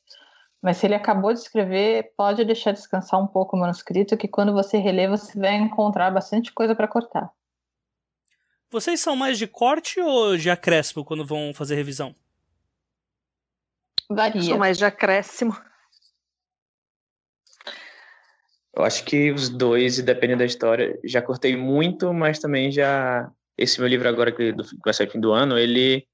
Eu cortei capítulos inteiros e ainda assim o tamanho aumentou porque eu vi que tinha coisas que precisavam ser incluídas. Gente! Mas, assim... Parece a minha pilha de livro para ler, assim, eu leio 10 e quando eu vou ver eu ainda tenho mais 45 para ler. Ai, meu Deus, como. gente, não fala em pilha para ler. Todos os livros que eu trouxe da Flip, da Bienal, se amontoando lá na minha mesa. História da minha vida, amiga. Tem livro da Bienal de 2013 aqui que eu não li ainda, tá? Meu Deus! Beijo! a história da minha vida. Tentar encaixar livros na estante e a estante quebrar. Agora tem que comprar outra estante, né? Pra ter Nossa. mais livros. Eu não sei se vocês viram que a Cláudia Lemes, ela começou uma coisa toda de desapego no Facebook. E um desapego de, de todas as coisas que ela tinha em casa, mas uma dessas coisas foram os livros, obviamente. E eu tentei fazer isso recentemente aqui na minha biblioteca. E eu fui tirando uma, uma cambada de livros, sabe? Aquele tipo de livro que você. Você lê. Eu já tinha feito esse tipo de expurgo antes, com livros que eu não tinha gostado. Ótimo, eu tinha doado todos os livros que eu não tinha gostado. Mas aí eu decidi fazer agora também com livros de, que eu até, eu até gostei, mas sabe, não me marcaram de nenhuma forma particular. E eu sei que eu não vou reler. Então são livros que podem encontrar lares menores. E eu fui tirando livros, tirando livros, deu umas tem, um, tem umas quatro pilhas de livros aqui na minha mesa competindo por espaço com o meu notebook. E eu olho para minha, as minhas estantes, as minhas prateleiras e parece que não mudou nada, gente. parece Eu que continua sempre- a mesma quantidade de livros. Eu não sei como acontece esse tipo de fenômeno. Eu não sei, eu acho que novos livros foram se enfiando enquanto eu tava tirando os outros, porque não é possível. É Tá capaz. gigante. É capaz. É tipo caneta Bic, né? Caneta Bic aparece do nada e se multiplica. Eu quero saber seu segredo aí, Thiago, porque você acabou de narrar, vo- você reescrevendo, é tipo aquela pessoa que vai consertar algum aparelho, né, algum eletrodoméstico e sobra a peça, né, quando coloca tudo de volta. Ah, sobrou esses pregos aqui, sei lá, acho que não precisa. Não vai dar problema no futuro, não, se Não preocupe. vai dar problema algum, né? E vai estar no link desse episódio aqui, ah, os episódios do Globo Repórter sobre acumuladores também. Pra quem tiver onde vivem, como se reproduzem, o que comem. E você, Ah, Eric, você é o cara mais de é acrescentar ou de tirar? Ah, eu corto tudo que tem pra cortar antes de mandar pra editora. Então, quando volta da, da editora, ou volta. É, quando volta da editora, geralmente é pra para acrescentar coisa. Então, são duas etapas. Agente literário ajuda você a cortar bastante também. Uhum. Mas voltou da editora é pra aumentar o livro. Eu sei que é dali pra mais. Até arrancarem da minha mão, literalmente. A gente vai publicar amanhã, Eric. Beijo. Dá esse livro, Eric. Dá esse livro agora. Já, já tomei essa bronca. Falei, é, Eric, se você não mandar esse livro até a hora tal do dia tal, né, que era o próprio dia, você vai perder o lançamento da Bienal. Eu falei, tá bom. Não, dá esse livro. Tá bom, é na manda chorando, né? Exatamente, segurando uma faca. É isso aí, isso aí. É, vocês vão ver. Aí o pessoal vai escutando e vai tendo mais ou menos a. Né, sabendo como vai ser amanhã o mercado de trabalho quando eles chegarem lá. né? Como É, eu sempre estou pensando em o- no que serviços novos eu posso oferecer para o mercado editorial, eu realmente penso em, em, sabe, criar uma agência assim que contrate torturadores para irem até a casa dos autores que não estão entregando trabalho em tempo.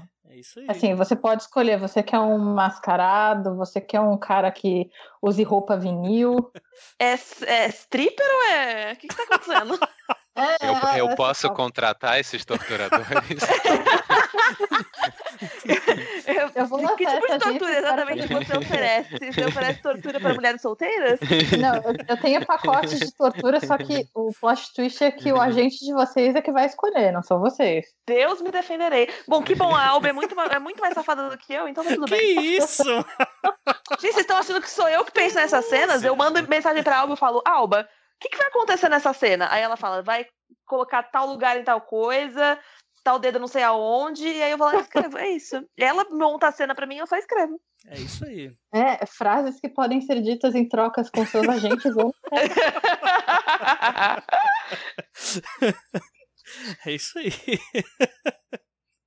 É isso aí. A- A gente parou onde? No- nos torturadores com é, pizzaiolo, né, claro? Com calça de vinil, né? Ah, tá. Não, pizzaiolo não, né? Pizzaiolo não dá, né, gente? Pizzaiolo Ah, vai com calça saber. de vinil ia ser. Depende da sua fantasia. Pizzaiolo com calça de vinil e chapéu de cowboy. Não tem julgamentos neste podcast. Nós não julgamos seus kinks, gente. que- a gente tá gravando um podcast errado, tinha que se chamar pra fazer a. Pra, pro livro ao vivo, né? Pra fazer o, o primeiro Nossa romance senhora. erótico no improviso aí. Ia ser uma maravilha. Seria meu sonho? Não sei. Alguns parecem que foram escritos assim. É, o Caraca, beleza, né? Gente, vocês já ouviram aquele podcast Meu Pai Escreveu um Pornô? Ai, meu Deus! Belinda Blink. Belinda Blink! Aquilo é uma obra de arte. Eu descobri recentemente, eu não consigo parar de ouvir. Peraí, qual podcast que é esse? É um podcast. My Dad Wrote a Porn. É três amigos, eles se reúnem para ler o, o, livro erótico que o pai de um deles escreveu. E assim, é uma obra-prima do, do, do, que há de mais terrível na literatura erótica. É uma obra-prima. Merece ser apreciada. É, o, o Thiago Lira tá nitidamente constrangido, ele não tá falando nada desde que. Thiago. Thiago? Eu tô, eu tô com a impressão de que ele mentiu ele está gravando esse podcast e ele pretende fazer chantagem com a gente. Rapaz. Que pena pra você, Thiago, que eu não tenho vergonha nenhuma na cara. Então a minha dignidade se foi já faz uns é. 10 anos. É isso aí. Eric, tem dignidade aí também? O que, que é isso exatamente? Pão de compra. Pois é, pois é. Próxima pergunta de desespero, gente. É essa é de desespero mesmo. Lembro, lembro muito disso quando estava começando a escrever. Por alguma razão, uh, meus personagens secundários se tornaram protagonista. E meu, meu antagonista agora é o antigo personagem principal. Como lidar? O que eu faço? Estou desesperado. Como nós consumimos muita mídia que, infelizmente, está cheia de clichê, nós temos esses papéis, essas formas né, essas forminhas de vilão, herói, a mocinha em perigo, etc, etc. E quando a gente tenta fugir disso para escrever uma coisa, por exemplo, Malévola, não é um filme que eu gosto muito, Malévola, mas eu entendi o que eles estavam tentando fazer ali. Eles queriam retratar o que sempre uma mulher que sempre foi vista como uma vilã, como uma personagem muito mais complexa do que isso, uma personagem com problemas, uhum. mas não exatamente uma vilã. E tem gente que tenta escrever esse tipo de história, né? Eu vou dar um plot twist aqui, o, o meu herói na verdade não é um herói, é um anti-herói, e quem normalmente seria o herói na verdade é o, o vilão, só que acaba, você acaba caindo nos clichês de sempre. Como a narrativa já está tão impregnada assim na sua cabeça, você acaba decidindo que é mais fácil escrever da forma clássica. Ok, esse é o vilão, então, e esses são os heróis, e pronto. Novamente, eu me fiz entender. Sim, se fez. Sim, se fez, se fez. Eu não sei se essa pergunta ela foi tão é, no ponto de a intenção dele era esse, era essa, ou se era mais aquela parada de meus personagens estão tomando personalidade própria e é, realmente. o controle da história. Eu não sei qual é o caso dessa história em particular, mas assim, se você começou a escrever uma coisa e essa história meio que tomou vida própria, abrace isso. Que bom, né? Tudo. É, vai, vai com tudo. Agora, se você estava tentando criar algo diferente, mas aí a força do clichê te puxou e disse: não, faz o clichê de sempre, sabe? Não foge dessa fórmula que sempre funcionou. Aí eu diria: não, lute! Lute contra esses impulsos. Seja forte! Vocês já passaram por isso de ter personagens tomando vida própria e acabando. É, e acabar virando uma coisa completamente diferente do que era no, na, no primeiro storyboard do livro? Todo livro. Todo Todos os dias. Todos os dias. Apenas mais um dia na vida de todos os escritores. No meu eu... caso, sempre tem, tipo, secundários que, que eu quero fazer uma coisa muito específica com eles. E aí eles falam, tipo, não, pau no seu cu, vou fazer outra coisa. E aí chega no final, ele, tipo, personagens se tornam os meus preferidos, assim. Mas nunca aconteceu nesse caso de, tipo, de mudar 100% a história do livro é, ou tipo você mudar papéis assim secundários que viram protagonistas isso comigo nunca aconteceu mas eu vou conforme eu vou conhecendo os personagens para mim porque para mim acho que escrever é uma grande conversa né? Eu vou conversando e convivendo com aqueles personagens e conforme eu vou me deixando escutar as histórias de todos eles eu começo a enxergar eles de maneiras diferentes assim. Então às vezes eu quero usar algum personagem para um propósito X e aí eu não consigo fazer isso porque eu descubro que ele não é essa pessoa. E aí tudo bem, sabe? Aí a gente transforma a história pra, pra caber todo mundo. Mas sempre, assim. Eu acho que essa é a melhor sensação, inclusive, quando você ver aquilo crescendo tanto diante de você que você não é mais dona dela, é ela que te controla. Eu, eu vejo isso acontecer muito em seriado de TV, porque seriado de TV gera um fandom sempre muito grande e, que adora polarizar as coisas. Não me leve a mal, eu gosto muito de fandom, mas às vezes eu quero matar alguns fandoms. E isso acontece muito em série de TV quando o roteirista, os produtores definem este é o nosso herói e ninguém pode tirar a coroa de herói dele. Mas aí o fandom desenvolve, sei lá, um, um apreço muito maior por um outro personagem que ninguém tá prestando atenção particular. Aí os produtores vão lá e ficam, não, como podem ser? Querem roubar a coroa de nosso herói. Nós temos que matar esse personagem. Esse personagem que está se atrevendo a tirar o protagonista do nosso herói. Vão lá e matam às vezes. E as pessoas ficam, porra, que merda é essa? Revoltante também. Eu compartilho tua revolta aí, Clara. Eu, eu fico muito revoltada quando os personagens que eu gosto que eles percebem que podem ameaçar o herói da história deles são, tipo, cortados de forma violenta das histórias. Tem que acabar com o herói. Tem que acabar, acabar com Não, tem que acabar com o herói de que eu não gosto. O herói que eu gosto. Tá, qual herói que você gosta, fora o Idris Elba? Não, o Idris Elba não é um herói, né, gente? Ele te fudeu. É o amor da minha vida. Sim, nem, nem como. Mas deixa eu ver se eu penso em algum exemplo. Não, porque existem diversos exemplos que posso usar. Teve um, teve um negócio do, de, é, de uma série que eu não acompanho, mas que se tornou algo tão grande, a revolta dos fãs, que eventualmente chegou a mim. Que foi daquela série The 100? Ah, até já sei onde nós estamos chegando com isso, eu odeio. Ah! Que tinha, tinha uma personagem que ela era lésbica e ela estava se tornando incrivelmente popular e aí mataram no meio da, de uma temporada. E o pessoal ficou putíssimo com isso, porque além de envolver essa coisa de não quero que personagens secundários tirem o destaque dos meus personagens principais, também foi um um caso de apagar uma personagem que representava o LGBT de uma forma violenta, de uma história em que ela era muito querida. E as pessoas ficaram justificadamente revoltadas com isso. É, Eric, com você acontece essa parada, cara, dos personagens também tomarem vida própria? É, eu acho que a gente vai conhecendo as pessoas com o tempo, né? A mesma lógica com, com os personagens eu gosto de pensar como se fosse um, um programa, assim, né? Você está montando aquela pessoinha que é de mentira, o programa começa meio meio grosseiro, assim, meio estranho ainda, a versão 1.0 dele, e conforme você vai aprimorando, ele vai começando a funcionar sozinho dentro da, da sua cabeça.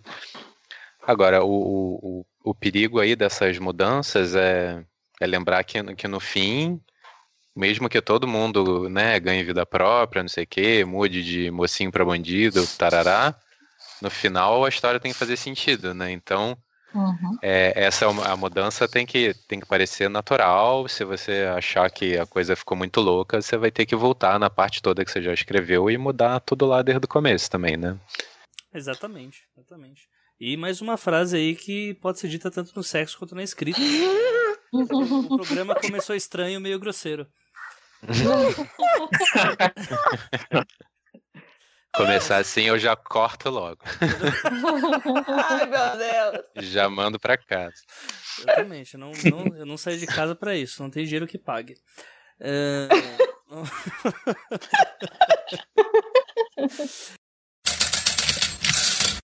Deixa eu. Acho que dá pra gente colocar uma última que é bem pequenininha aqui, que acho que até. Eu poucas vezes eu vejo essa pergunta surgindo.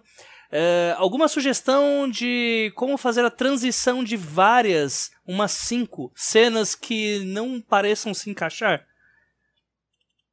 E aí eu acho que ela é muito aberta porque tem várias formas de cenas se encaixarem, mas o acho que dá pra gente pegar essa pergunta e falar sobre como fazer transições, acho que principalmente em transição para denotar passagem de tempo ou transição que vá para mostrar algum algum ponto que será ficaria repetitivo se você mostrasse na visão uh, habitual do, do, do, protagonista ou do ponto de vista da, da história.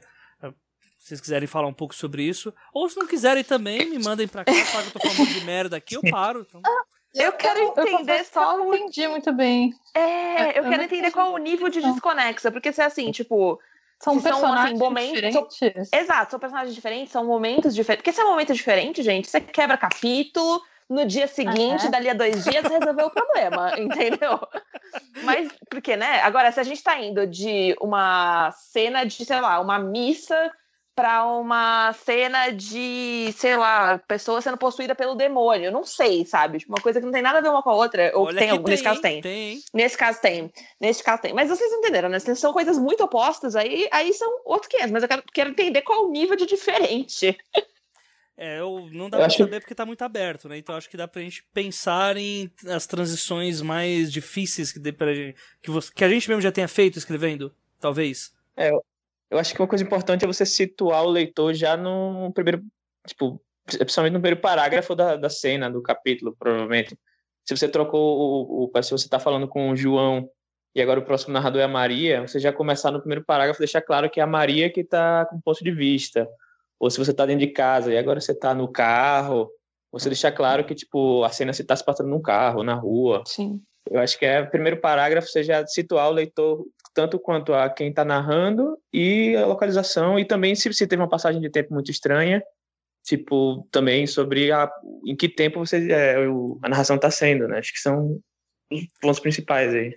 É, eu sempre parto do princípio do tempo, assim. Se são duas cenas que, tipo, estão desconectadas e acontecem em momentos diferentes, cara, eu, eu já abro com, tipo, olha, mais tarde naquele dia, ou no dia seguinte, ou algumas horas, sabe? Eu sempre abro com passagem de tempo, porque eu acho que é a maneira mais fácil de você, tipo, conectar sem estar necessariamente conectando, e de você situar o leitor, porque pra mim a parte mais irritante junto com não entender a lógica, a, a- a física da cena, né? Do tipo, do que, que, que tá. Quem que tá onde, quem que tá falando com quem, quem que tá falando o quê, é eu não entender quanto tempo se passou, assim, porque às vezes são, tipo, duas coisas que precisa, você precisa ter essa passagem de tempo muito clara, e se você não entende quanto tempo se passou logo no início da, da, da cena, eu já fico meio, tipo. Eu fico muito irritada, basicamente, eu fico muito puta. A gente tá sentindo a irritação do Eu gosto da. É a irritação da fome também. Eu gosto das transições que o Dan Brown faz. Uma, uma coisa na vida que eu gosto do Dan Brown, porque, olha, é, é muito difícil conviver. Se alguém que tá ouvindo já leu todos os livros do Dan Brown, não precisa ter lido todos, não. Se você leu um, já leu todos mesmo. Mas é sempre o mesmo roteiro. Mas ele faz uma, uma transição que eu gosto bastante, que sempre quando ele vai ter uma cena muito chata, é, e acontece bastante, ele consegue colocar uma transição meio aquele elemento do Dr. Garra. Sabe? Acontece sempre no Dr. Bugiganga, né? Que o- é sempre narrado no ponto de vista do protagonista, né? Que sempre é o, o Robert Landon lá. E quando vai ter duas cenas que. tipo, Aquela cena que, sabe, poxa, acabei o capítulo, ah, nem quero ir pra outra, sabe? Tipo, em alguns livros acontece o tempo inteiro, mas às vezes ele. Ele vai lá e coloca um.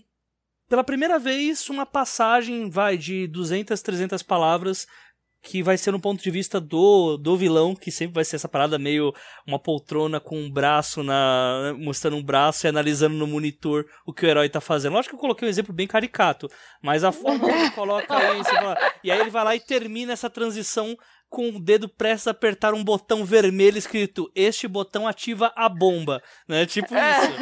Então, eu acho esse tipo de transição interessante dependendo do quão caricato você faz ela. Né? Tipo, dá pra dar uma boa perspectiva de passagem de tempo do que pode acontecer e dá pra você começar a próxima cena sem precisar é, tomar todo o contexto ali de o que está acontecendo, mostrar o cenário em paz, pra depois mostrar a catástrofe acontecendo. Dá pra faz- dar um elemento desse na próxima cena já deixar o apocalipse lá rolando, né? Meteoro caindo na Terra, dedo no cu e gritaria. Acho interessante isso. Outra pessoa que faz isso atenção, muito né? bem, é uma pessoa que faz isso muito bem, sem ser caricata, é a Tess Gerritsen.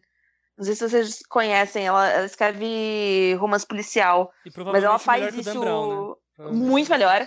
Mas ela, ela não faz isso com frequência, mas, todo livro dela tem, tipo, tem desde o começo estabelecido, tipo, o ponto de vista do vilão, que você não sabe quem é, e o ponto de vista dos mocinhos. E não sei se, se o propósito é, tipo, você fazer essa desconexão, mas sempre tem essas inclusões graças a Deus, não caricatas de tipo o que o vilão está fazendo neste momento. Sim, sim, sim. É, eu, eu dei uma. Eu dei, eu dei uma zoada aqui no Dan Brown. Não, não é exatamente assim. Mas, mas tá quase. É, eu não, não. Pior que não, ele faz bem mesmo, mas é que não dá pra levar o Dan Brown a sério, não. E, tipo, nos últimos livros dele. Ah, ah foda-se, Dan Brown. Ele é ruim, ele é ruim, é. Apaga isso. Ele é ruim. não vamos defender, não. Por que, que eu tô falando desse cara? Mentira, mas isso ele faz legal. Nem amigo. Pouco. Amiga, a gente protege, Dan Brown não, foi. ok, ok. Com certeza na edição vai ter umas duas frases também que poderiam ser ditas no sexo nesse diálogo todo que a gente teve. Também. Nem é amigo, tipo, mas enfim. É... é...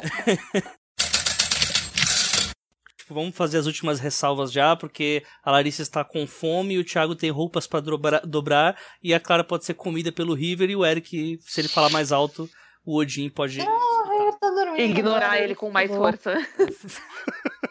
Ó, considerações finais que eu faço.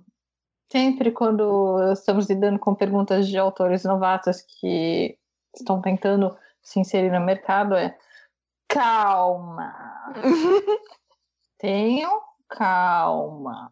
Pensem bem no que vocês estão escrevendo, tratem com carinho o que vocês estão escrevendo, procurem fazer networking, procurem agenciamento, sabe? Não vai doer nada.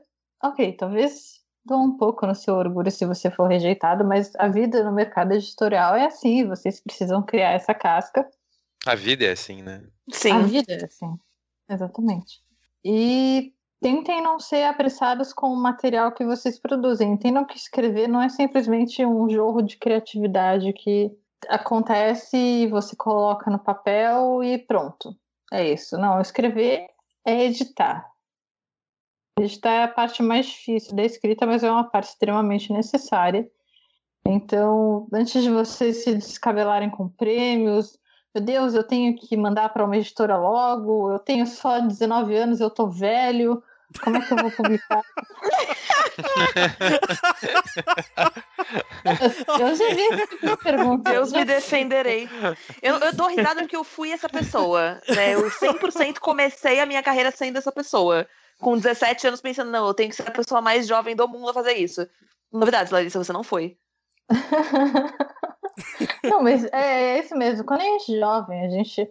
Qualquer coisa que nós decidimos fazer na vida, nós queremos ser extremamente apressados e colocar nossa arte lá, porque nós queremos ser artistas. Seja mas, pronto. É, mas o que poucas pessoas nos explicam a respeito de arte é que a arte é um trabalho, é uma labuta diária que você precisa se dedicar totalmente e não é só a parte legal, tipo, ah, eu vou escrever essa cena com o meu protagonista explodindo a cabeça de 15 inimigos de uma vez só.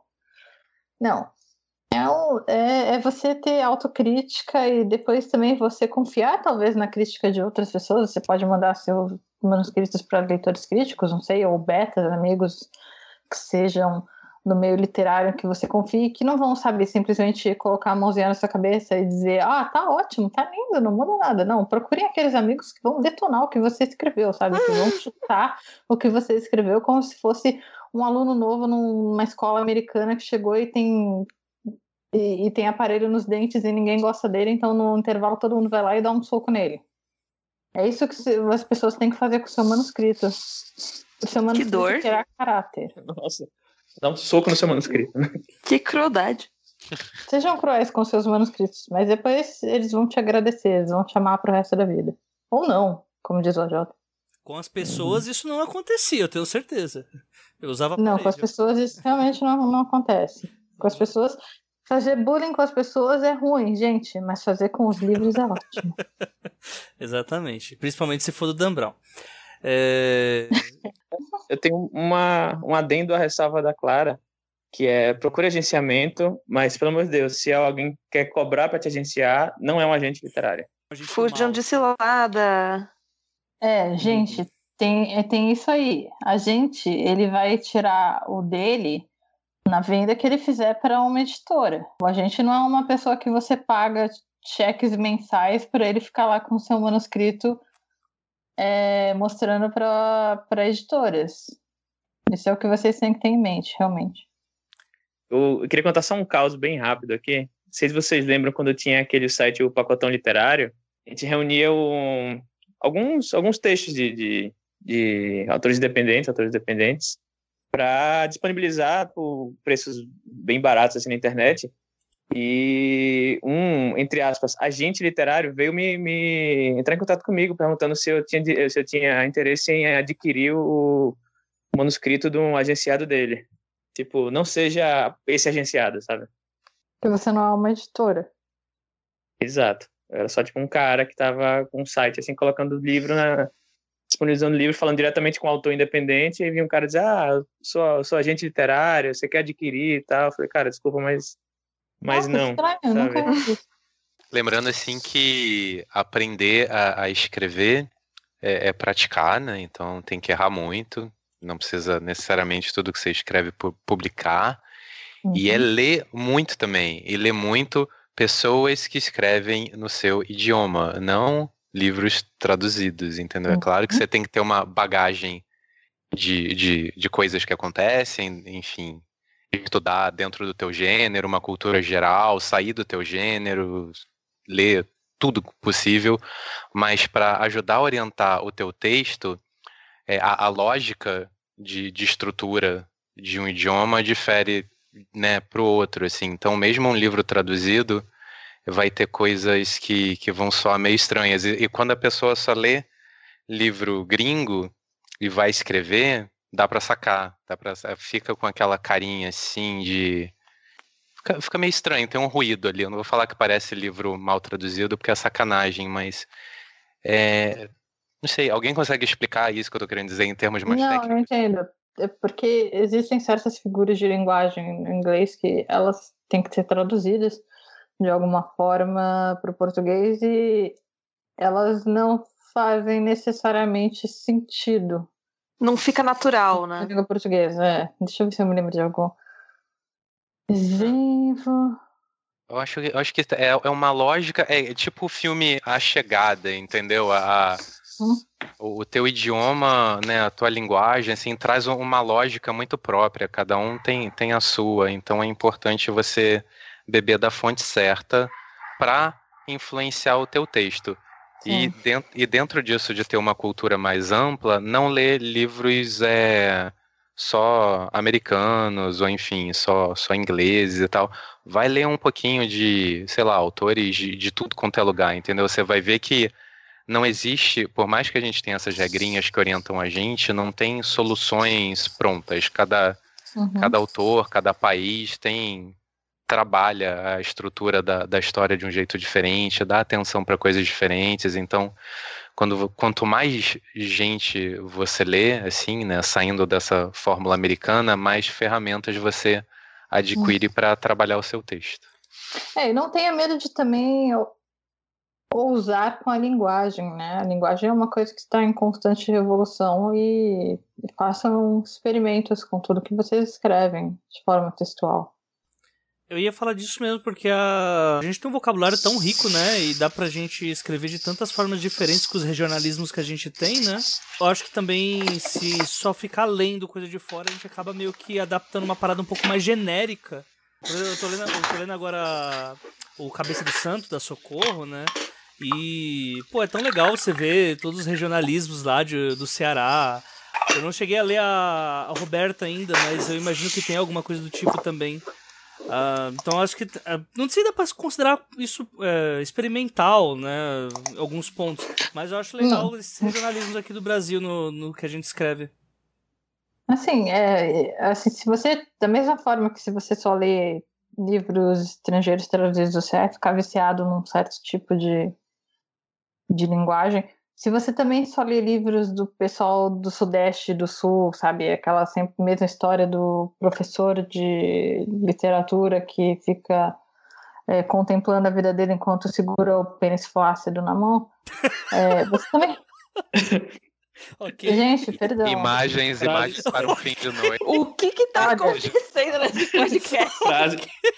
Gente, Frases muito de o sexo. literatura, muito de, de- dessa literatura premiada, Sudeste e Sul, é sempre assim, a história de um cara branco que ele tem um problema na vida, o problema da vida dele é que a vida dele é vazia, então ele vai para algum lugar e ele fica ponderando sobre a vida dele com o pênis flácido dele.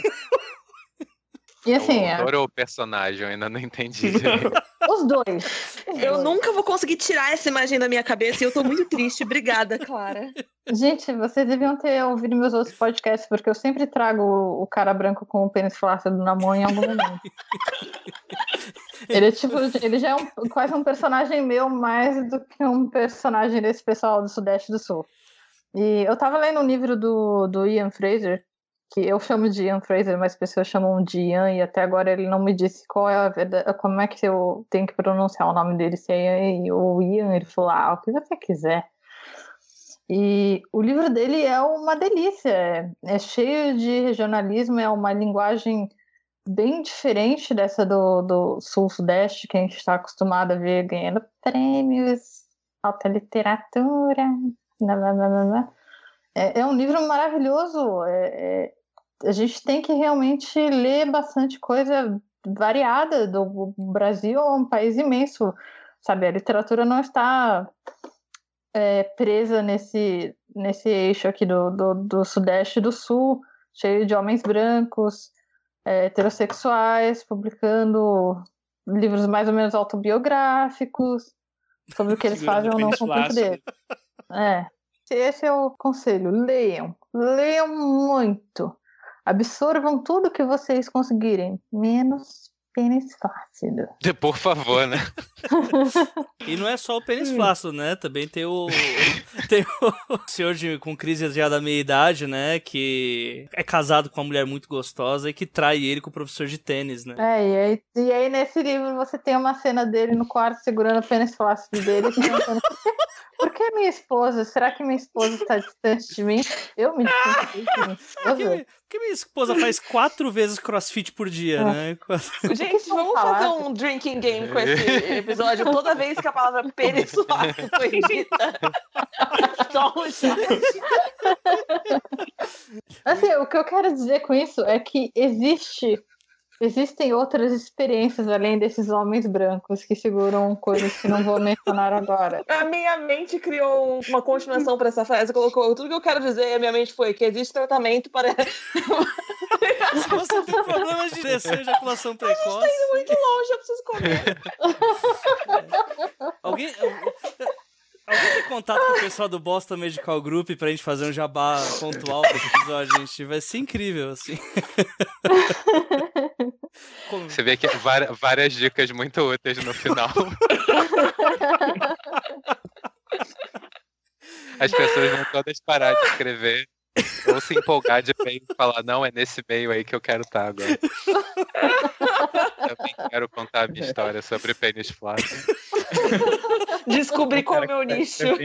É, né, só que tem um cara que tá escrevendo sobre o pênis flácido, ele pega o manuscrito dele, apaga essa parte e continua.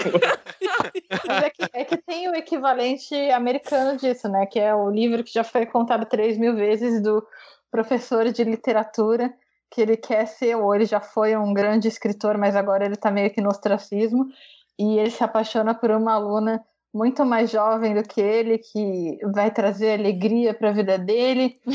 e aí tem uma cena dele no motel segurando o pênis flácido dele, pensando: o que, que eu estou fazendo aqui?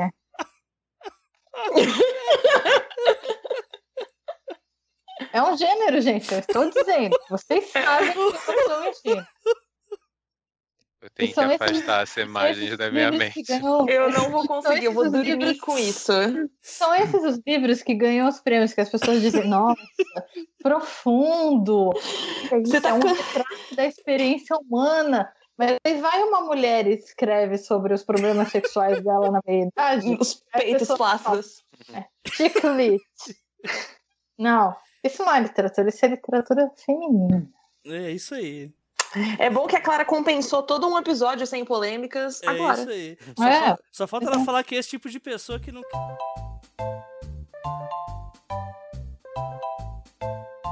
Isso.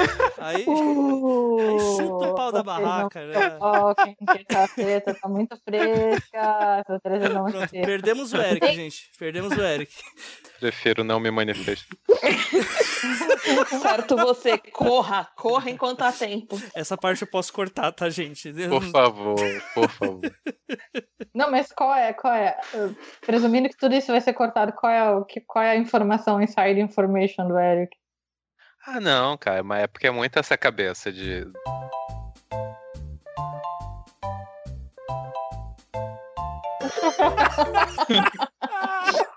Em contextos criativos, em- os livros são interessantes, mas é bem isso mesmo. É, tem o, é o pênis flácido que no final termina meio rainha, é, eu vira a rainha das trevas, né? Entendedores entenderão. Pirocóptero Eu da alta literatura. Vou precisar de terapia agora.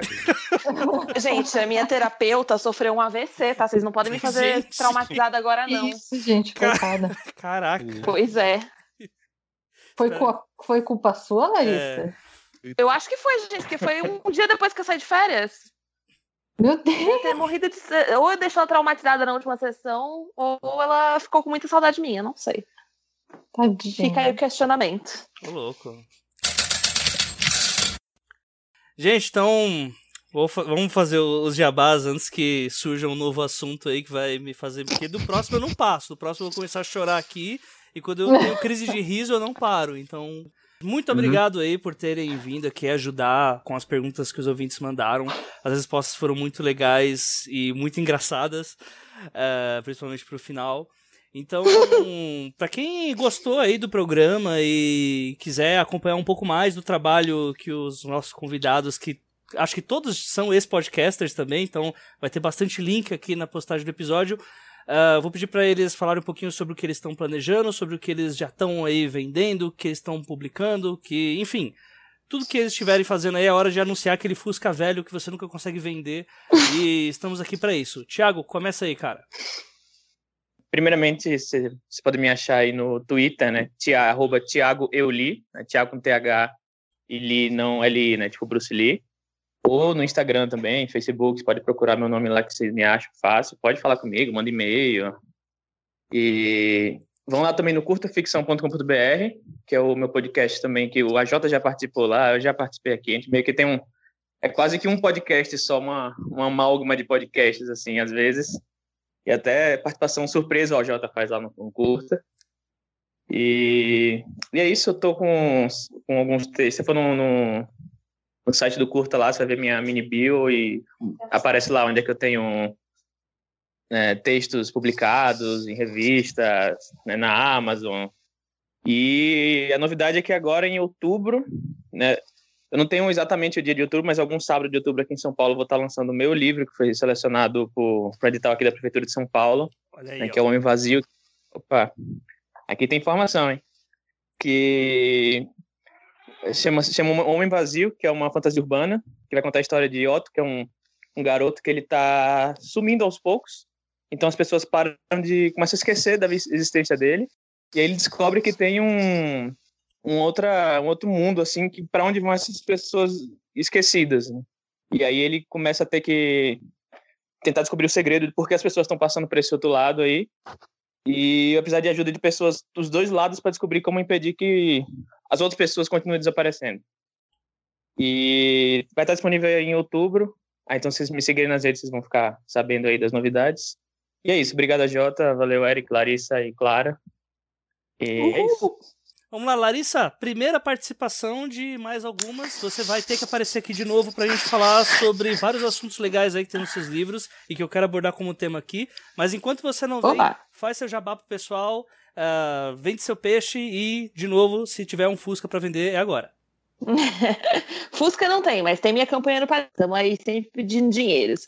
Ah, então, gente, obrigada por vocês terem me chamado. Fiquei muito feliz. Gosto sempre de participar, sempre que dá. Vou tentar encaixar também convidados no, no Quarta Parede. A gente está estudando como que faz essa, essa coisa de gravar com convidados.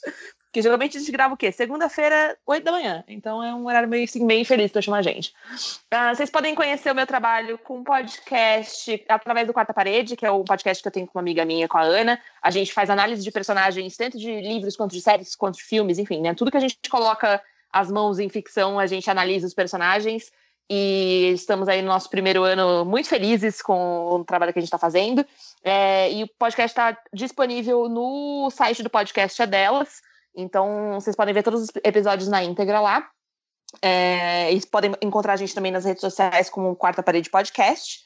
Uh, e eu escrevo, escrevo várias coisas. Estou com um livro novo agora que é O Almente da Princesa, que é um romance de época bem bacana, que tem umas cenas de não pinto flácido. que bom. Eu tava aqui no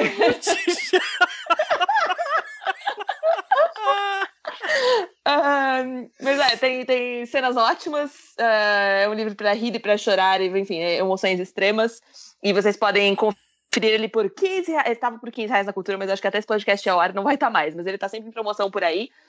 E vocês também podem conhecer o meu trabalho através do YouTube. Eu estou voltando lentamente a postar vídeos por lá, mas ainda tem todo um acúmulo de vídeos, inclusive com dicas de escrita no meu canal no YouTube. Também a Larissa Siriani por lá. E se vocês quiserem apoiar meu trabalho e me ajudar a continuar produzindo vídeos e principalmente a continuar escrevendo, vocês podem conferir a minha campanha no Padrim, onde com doações de, de um real até quantos reais vocês quiserem, tem prêmio para todo mundo, tem newsletter, tem texto inédito, tem conto, tem, enfim, né, gente, uma porrada de coisa para quem me apoia por lá. E é uma maneira muito bacana de me apoiar com pouquinho dinheiro, mas continuar recebendo conteúdo inédito e me ajudar a ter gás para produzir. Então é isso. Muito bom. Todos os links aqui na postagem, sempre bom lembrar. Clara. Então, pessoal, foi um prazer participar. Obrigada de novo pelo convite, Jota. E é um prazer estar aqui com vocês, Larissa, Érica e Thiago, que já se foi. Como eu já mencionei, eu tenho uma editora, Dame Blanche, nós publicamos novelitas e novelas de ficção especulativa, nós já publicamos Lobo de Rua, da Jana P. Bianchi, nós já publicamos Deixa as Estrelas Falarem, da Lady Sibila, a série As Estações, da Ana Fagundes Martino, e eu também publiquei através da Dame Blanche um, uma novela minha, As Boas Damas, que se passa no universo do Sherlock Holmes. Uh, fora isso, eu já vocês encontram contos meus na revista Trasgo. E nas redes sociais eu sou Clara Madrigano, em, tanto no Twitter quanto no Facebook. Eu sou a única Clara Madrigano do universo inteiro, até onde eu sei. Podem me procurar. Procurem a editora Dame Blanche também, conheçam o nosso trabalho. E é isso. Muito bom. Eric, você também. Vende seu peixe aí, fala sobre tudo aí que você está planejando. E se quiser falar também um pouquinho do, dos planos futuros aí, sempre vai ser bem-vindo. Beleza. Bem, meu nome, então, lembrando, Eric Novello. Vocês me acham principalmente no Twitter e no Instagram. Facebook eu já desisti. Eu tenho o site ericnovello.com.br, onde você pode assinar a minha newsletter, que é uma forma de contato mais direta e com menos ruído de rede social. É, deixa eu ver. De peixe, o que eu posso falar? O meu livro mais recente é o Ninguém Nasce Herói, que é uma mais ou menos uma distopia sobre um grupo de amigos tendo que encarar um Brasil que virou uma ditadura fundamentalista religiosa mas ele é menos uma coisa de ei, vamos derrubar o governo, embora todo mundo queira isso, e é mais um livro sobre como se ajudar e como reforçar a nossa bolha de afeto, de amizade, esse tipo de coisa. E o meu livro anterior, que também ainda está em circulação, é o Exorcismo, os Amores e uma Dose de Blues, que é uma fantasia urbana bem adulta. Se passa numa versão de São Paulo, onde todo mundo sabe que existem magos, lobisomens e aquela caceta de coisa que, que fantasia urbana costuma trazer. E é meio que isso, assim, planos futuros eu tenho muitos, mas não realizo nenhum. mas eu estou, estou trabalhando nos livros novos, mas isso é um papo pro futuro aí. Deixa eu, deixa eu guardar para o podcast do ano que vem. Enfim, gente, muito obrigado mesmo por vocês terem parecido. Gostei pra caramba do papo. Espero que vocês tenham gostado também. Duas horas e dois minutos agora de papo e de pênis flácido, mas enfim, fora os ossos do ofício, eu gostei muito do papo e tá todo mundo mais do que convidado para voltar se a experiência não foi traumática. Muito obrigado mesmo.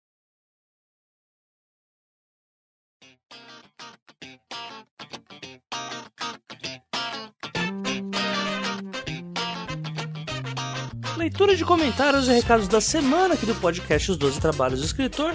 Leitura referente aos dois últimos episódios. Episódio onde eu entrevistei a Ana Lúcia Merege, episódio 6B, e também o último episódio que foi aquela live, né, com o pessoal da Boitempo e com vários convidados falando sobre a literatura política do China Me Evil. Como a gente vai ter alguns comentários a mais nesse episódio por conta de serem dois, eu vou deixar para passar primeiro os recados, tá? E no final eu deixo os recados aqui dos dois episódios que passaram. O primeiro recado é um conjunto da editora Dan Blanche, que fez o lançamento essa semana de uma noveleta que, olha, quem me acompanha no Twitter, quem me acompanha nas redes sociais, viu que eu tô alucinado pela noveleta da Paola Siviero, que é O Alto da Maga Josefa. E, gente, assim, é, é, pornográfico qualquer tipo de elogio que eu possa fazer para a obra da Paola. É, eu nunca tinha lido nada da autora e o Alto da Maga Josefa vem para trazer pra gente uma mistura de Supernatural com o Alto da Compadecida. E tudo isso, cara, numa pegada muito, mas muito engraçada e com uma seriedade do ambiente urbano que, cara, assim, é invejável. A escrita da Paola é muito legal e eu acho mais do que justo fazer essa indicação aqui para vocês. Eu vou deixar os links aqui na postagem desse episódio. O Alto da Maga José ela é uma noveleta bem curtinha e tá disponível por apenas R$ 5,99 na Amazon. Tá barato pra caramba e eu posso dar certeza que vocês vão dar boas risadas com a história da Josefa e do Toninho. Também aproveitar o espaço aqui dos trabalhos, já que a Paola escuta também o podcast, e dar os parabéns aí pra essa baita obra. Eu fiquei assim muito orgulhoso de conhecer a Paula por ter escrito isso, e poucas vezes eu consigo ler algo que me faz dormir sorrindo. E acho que é a melhor forma de resumir o que, é O Alto da Maga Josefa, de Paola Siviero, pela editora Dan Blanche. Próximo recado, o sorteio do China Me Evil tá rolando, tá, gente? Esse sorteio ele vai valer até o final de setembro. Então, quem se interessou no último episódio pela literatura do China e, sinceramente, se você não se interessou, eu vou te julgar muito, eternamente, até o fim dos meus dias, pois China Me Evil é simplesmente fodástico. E para aqueles que se interessaram, eu deixei no episódio passado uma solicitação para que quem quisesse participar é, comentasse o episódio e também compartilhasse o episódio pelas redes sociais, ou pelo Twitter, que é a melhor rede, ou pelo Facebook, que é a rede que logo logo vai falir, e pelo Instagram. E eu mudei de ideia com relação a isso no seguinte: uh, já que muitas pessoas que vão participar ou elas não são tão engajadas nas plataformas de. Uh, nas plataformas do, do Disc ou coisas do tipo, eu vou colocar da seguinte maneira: aqueles que quiserem participar do sorteio, quanto mais eles compartilharem em qualquer rede social, marcando sempre a editora Boitempo e o 12 Trabalhos na, no compartilhamento, tem mais chances de ganhar. Então, diferente do que a gente já faz aqui, que é só você comentar e cada comentário vale um número, na verdade, quanto mais interações você tiver em várias redes sociais, inclusive nos comentários aqui do episódio, eu tô anotando um por um para fazer o sorteio o mais breve possível, tá bom, gente? O livro do Charlie Evil, só lembrando, é o Estação Perdido, é um baita de um calhamaço, é, é aquele livro que o Jorge falou e que foi tão citado pela moça com cabeça de besouro, né? E é uma baita história e vale muito a pena e claro, não vale sempre, vale sempre dizer, é o primeiro livro da trilogia Baslag, né, que é uma trilogia antológica do China Evil e que, mesmo ele não tendo uma sequência com o próximo livro, que vai ser o Cicatriz, é uma ótima história e dá para você já ter uma boa explanação sobre o que, que é esse mundo estranho aí que o China criou. Próximo recado, Asas Pingentes e Imortais, meu romance pelo Wattpad. Dessa vez eu não vou anunciar para que vocês leiam, mas sim um biscoito próprio, como diria o pessoal aí das interwebs, que é que o, o Asas Pingentes Imortais acabou de entrar na long list do Wattpad. Para quem não sabe, todo ano o Watchpad tem o prêmio Waris, né? Para quem escutou o episódio sobre o Watchpad que foi gravado na segunda temporada com, com o Felipe Sale, com o Cheyenne Barbosa e com, e com a Cris Salles, viu mais ou menos como é que funciona a questão do Warriors 2018, no caso, né? E estar na long list me coloca como um dos finalistas para é, concorrer esse prêmio. Então eu vou chamar vocês novamente aí para ir, irem lá ler o, o, meu romance e quem sabe aí, através de mais visualizações, não chamem um pouco mais de atenção dos juízes pela comissão de julgamentos do Watchpad para também trazer aí uma, um carimbinho de Warriors 2018 para o meu romance, que seria assim algo é, que salvaria o meu 2018 sem sombra de dúvidas. Então leiam lá As Espingentes Imortais, vai estar o link aqui disponível para vocês, tá bom? E eu agradeço a todo mundo que já ajudou, né, com leituras. É, tem bastante ouvinte dos trabalhos que sempre vem comentar comigo que tá gostando da história ou vem me dar algum toque de coisas que acha que seria legal mudar. E eu estou completamente de braços abertos para todo e qualquer tipo de mudança dessas. Recado de última hora também, gente. Vai ter uma oficina literária no Sesc de Barueri e essa oficina vai ser mediada pela minha companheira de Desafio X Máquina, a Janaína Bianchi. Essa oficina ela vai começar no dia 11 de setembro, ou seja, tá estourando aí do lado, então tá na cara do gol já para vocês irem, e ela vai durar é, até até o dia 9 de outubro. É, essa oficina ela vai ter dois horários, tá? Da, das 13 às 17 e também das 19 às 21. É, são duas turmas diferentes, tá, gente? Então, assim, quem chegar lá no Sesc de Barueri, quem for da região ou quem quiser comparecer por lá, é toda terça-feira que acontece essa é, essa oficina da Jana. E se vocês comparecerem lá, com, vocês têm que comparecer com antecedência, pelo menos na primeira vez, para poder fazer o cadastro nesse curso. Não paga nada, é gratuito, já que é uma atração do Sesc, tá? E todos que comparecerem, até mesmo se vocês eh, não conseguirem comparecer na primeira aula, dá para vocês irem a partir de um certo momento. É, isso em nada interfere, né? A, a, não ser que, a não ser na perda de algum tipo de conteúdo, algo do tipo. Mas vão lá, prestigiem esse trabalho da Jana no Sesc Barueri no dia 11 de setembro. Vamos agora para o episódio com a Ana Lúcia Merege. Esse foi um episódio bem legal, assim, é, por conta de que uma semana depois que eu gravei, eu conheci pessoalmente a Ana Lúcia, ela é uma simpatia de pessoa e com certeza acho que vocês devem ter percebido que ela é alguém que manja muito desse assunto. É, em breve, talvez, em breve eu trarei outros autores também da editora Draco aí, para a gente ver o que consegue providenciar. E Enquanto a gente não consegue isso, vamos lendo aí os comentários, né?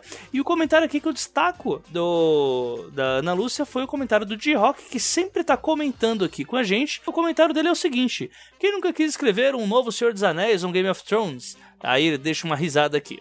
É, gostei bastante da conversa de vocês e do bom humor da Ana Lúcia sobre a alta fantasia. Acredito ser essencial que história de fantasia faça metáforas das atuações do nosso cotidiano, que já são capazes de nos aproximar com a realidade da história um mundo fantástico com características distintas da que conhecemos. Só que seria legal, se bem trabalhado, sobre determinado contexto objetivo, como as histórias de H.P. Lovecraft, em que não há uma descrição concebível aos humanos, o que é um dos pretextos para causar medo nos seus contos de horror cósmico. PS, uma boa sorte aí com a visão e eu torço para que melhore. E muito obrigado aí pro D-Rock. Bastante gente veio falar comigo pelas redes sociais, uh, falando que não queria expor tanto pelos comentários. Mas assim, gente, eu meio que já expus, né, pro, pro pessoal do podcast. Eu tava conversando essa semana, inclusive, com o Alex, que eu comecei a gravar, a gente tava falando sobre isso, sobre uh, o quanto que uh, quem produz o podcast pode ou não se expor. E eu meio que eu já tinha já a ideia de que eu deveria fazer isso por conta dos atrasos que o podcast vai acabar sofrendo por conta desse tipo de problema de saúde que eu tenho.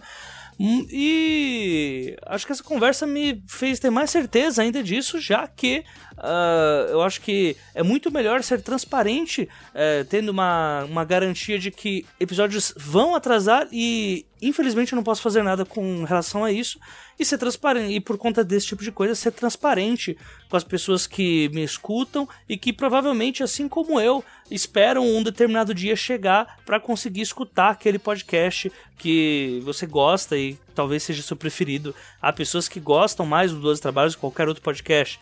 E pelo menos eu, com os meus, eu sou assim. Eu gosto de, pelo menos na toda segunda-feira, escutar o Naruhodo lá pela Rede B9 de podcasts. Gosto de escutar o Curta Ficção sempre que eu acordo, enquanto eu vou tomando café, escuto esses dois podcasts e fico um pouco chateado quando não há o podcast. Fica aí uh, essa dica aí pro Thiago e pra Jana, né? Que com certeza vão escutar isso.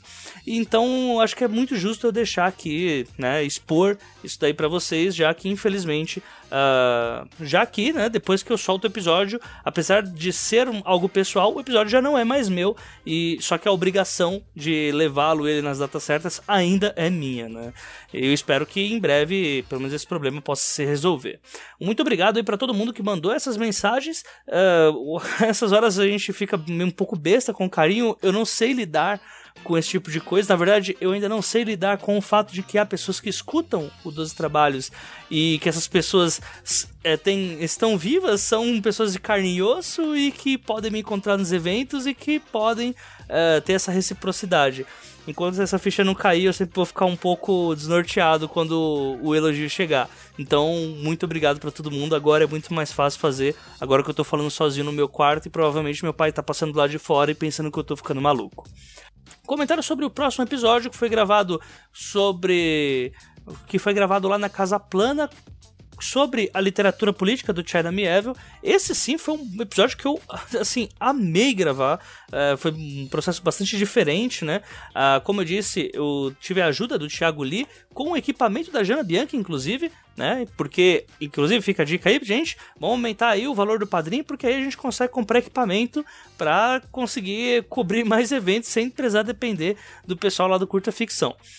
Uh, esse episódio foi muito legal de gravar, foi uma experiência muito bacana ter esse tete a tete ao vivo. E dos comentários que foram enviados, eu destaco alguns aqui também. O, como por exemplo o comentário do Auro J, que sempre comenta, está aqui novamente, né? Eu tenho vontade de ler o China desde que o Rei Rato saiu aqui no Brasil. Acho que já está, acho que já está com 5 anos. Provavelmente isso é pela Tarja Editora, esse é um parênteses meu na história. É, vou ver se crio vergonha na cara e compro ou A Cidade a Cidade ou Estação Perdido.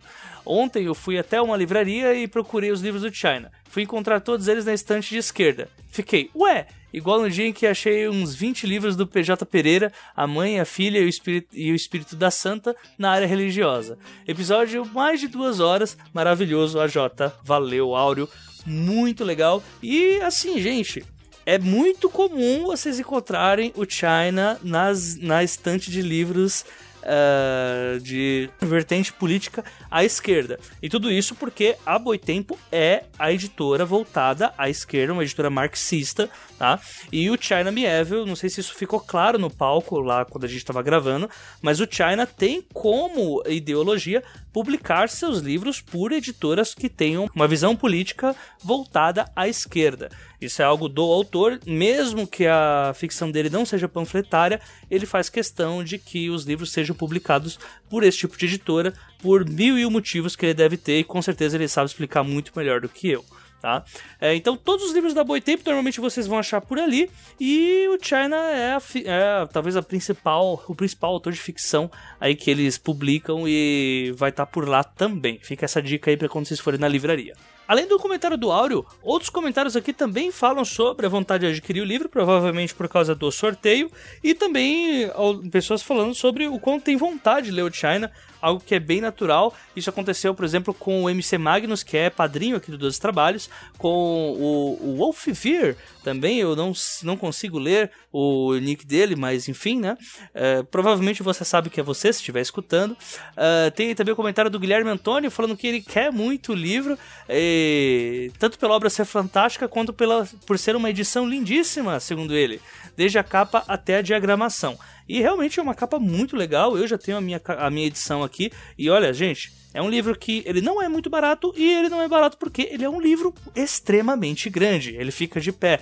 E eu fiz várias piadas, inclusive, eu até cortei algumas vezes, que eu fui bastante repetitivo nisso, sobre o quão faz diferença quando tá com 30% esse livro.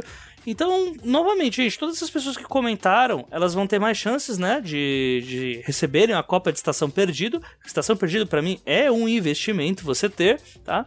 E todos aqueles que comentarem ainda no episódio lá do China, não precisa é, ter sido na semana do episódio, e todos que compartilharem também o, o episódio que já foi publicado pelo ou pelo Facebook, ou pelo Twitter, ou pelo Instagram, estarão concorrendo aí a essa cópia da Estação Perdido, como já dito. E por hoje é só, gente. Esse episódio ele já tá gigantesco. Espero que todos tenham gostado aí desse bate-papo que eu tive com o Eric, com a Clara, com o Thiago Lee e com a Larissa Siriani. Em breve a gente vai ter novidades aí de outros episódios com vários autores. Eu já tô conversando com alguns autores que há algum tempo já não aparecem por aqui e que em breve aparecerão de novo. E eu só espero que vocês tenham gostado do episódio novamente. E daqui a 15 dias a gente retorna com mais um episódio dos trabalhos aqui no feed de vocês.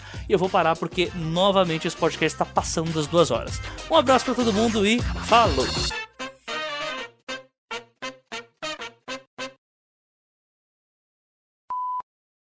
Eu tava conversando com um menino que eu achei que ele ia fazer, essa, fazer uma pergunta X, que eu queria muito mandar pra uma Clara, pro, pro Eric da vida. Claro, é, pro Eric da vida. Que, é, que o menino tava falando sobre. Na Amazon só se vende romance hot e ele ia começar a investir no, nos dotes físicos dele para vender livro hot. Com, no, okay. no ápice dos seus 19 anos de idade. Aí eu falei, cara, eu, eu, eu presumo, assim, não, não, talvez seja um preconceito da minha parte, mas eu acho que você tem que ter um pouquinho mais de bagagem para escrever hot. Tipo, eu tenho 28, eu acho que eu não tenho. Ah, não, mas eu já namorei uma menina de 27, eu consigo. O quê? Aí, aí eu falei, tá Cadê a polícia? Falei, tá bom. Obrigada. Eu não sei se eu quero continuar essa conversa, sabe? Olha, mas eu vou te falar que pelos hots que eu já li, a impressão que dá é que o pessoal não tem bagagem nenhuma, viu? Então. Olha, alguns hots que eu a impressão que eu tenho é que o pessoal nunca fez sexo na vida. Exatamente. Inclusive. Eric, vai lá. Ou não, né? Ou não vai. Sei lá. Eu sou o Eric.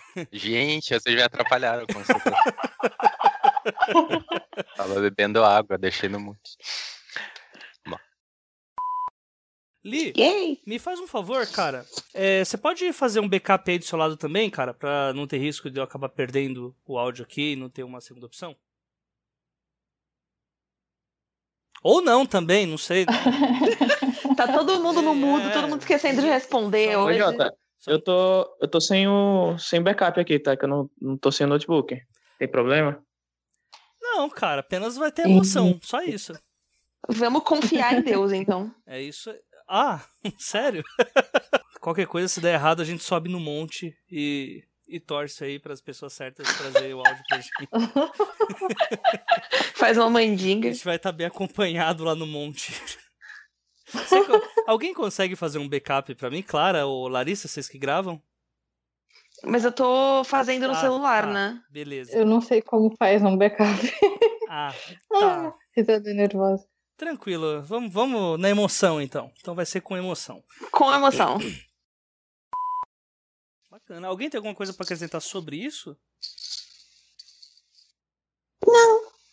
Obrigado. Eu, é, pelo menos tem não, porque aí não fica o silêncio constrangedor. Né? O trauma sempre é o silêncio constrangedor.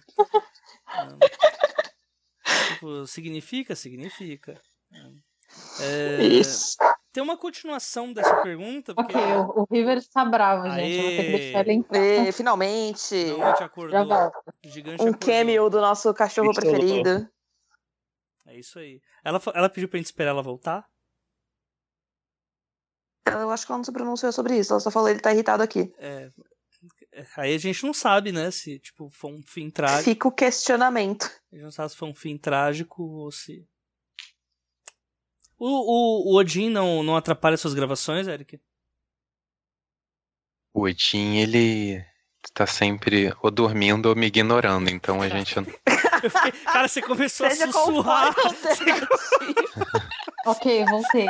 Então, gente, o Odin, ele só não pode escutar eu falando. Porque... É porque ele realmente tá dormindo agora. gente, que medo desse virei, sério. Virei pra ver se as orelhinhas iam perceber o nome dele ou não, mas não. Cagou pra você. é. Os extras disso aqui vão estar uma beleza. Eu adoro quando eu vou gravar na casa da Ana, porque ela tem o. Ela tem dois gatos, né? Tem o Che e o Dorival.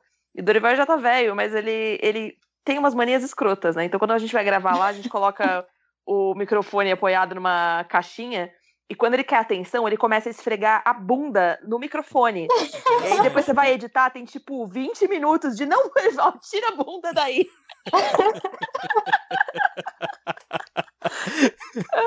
Frases que podem ser ditas durante gravação de podcast e durante o sexo. Exato.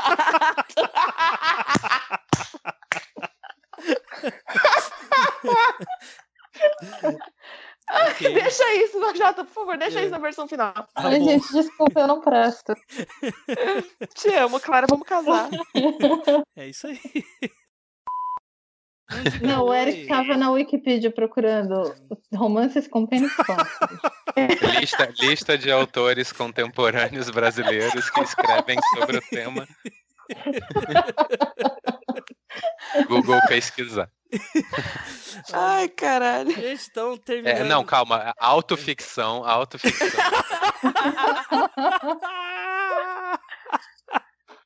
Ai, Deus me defenderei. Gente, eu-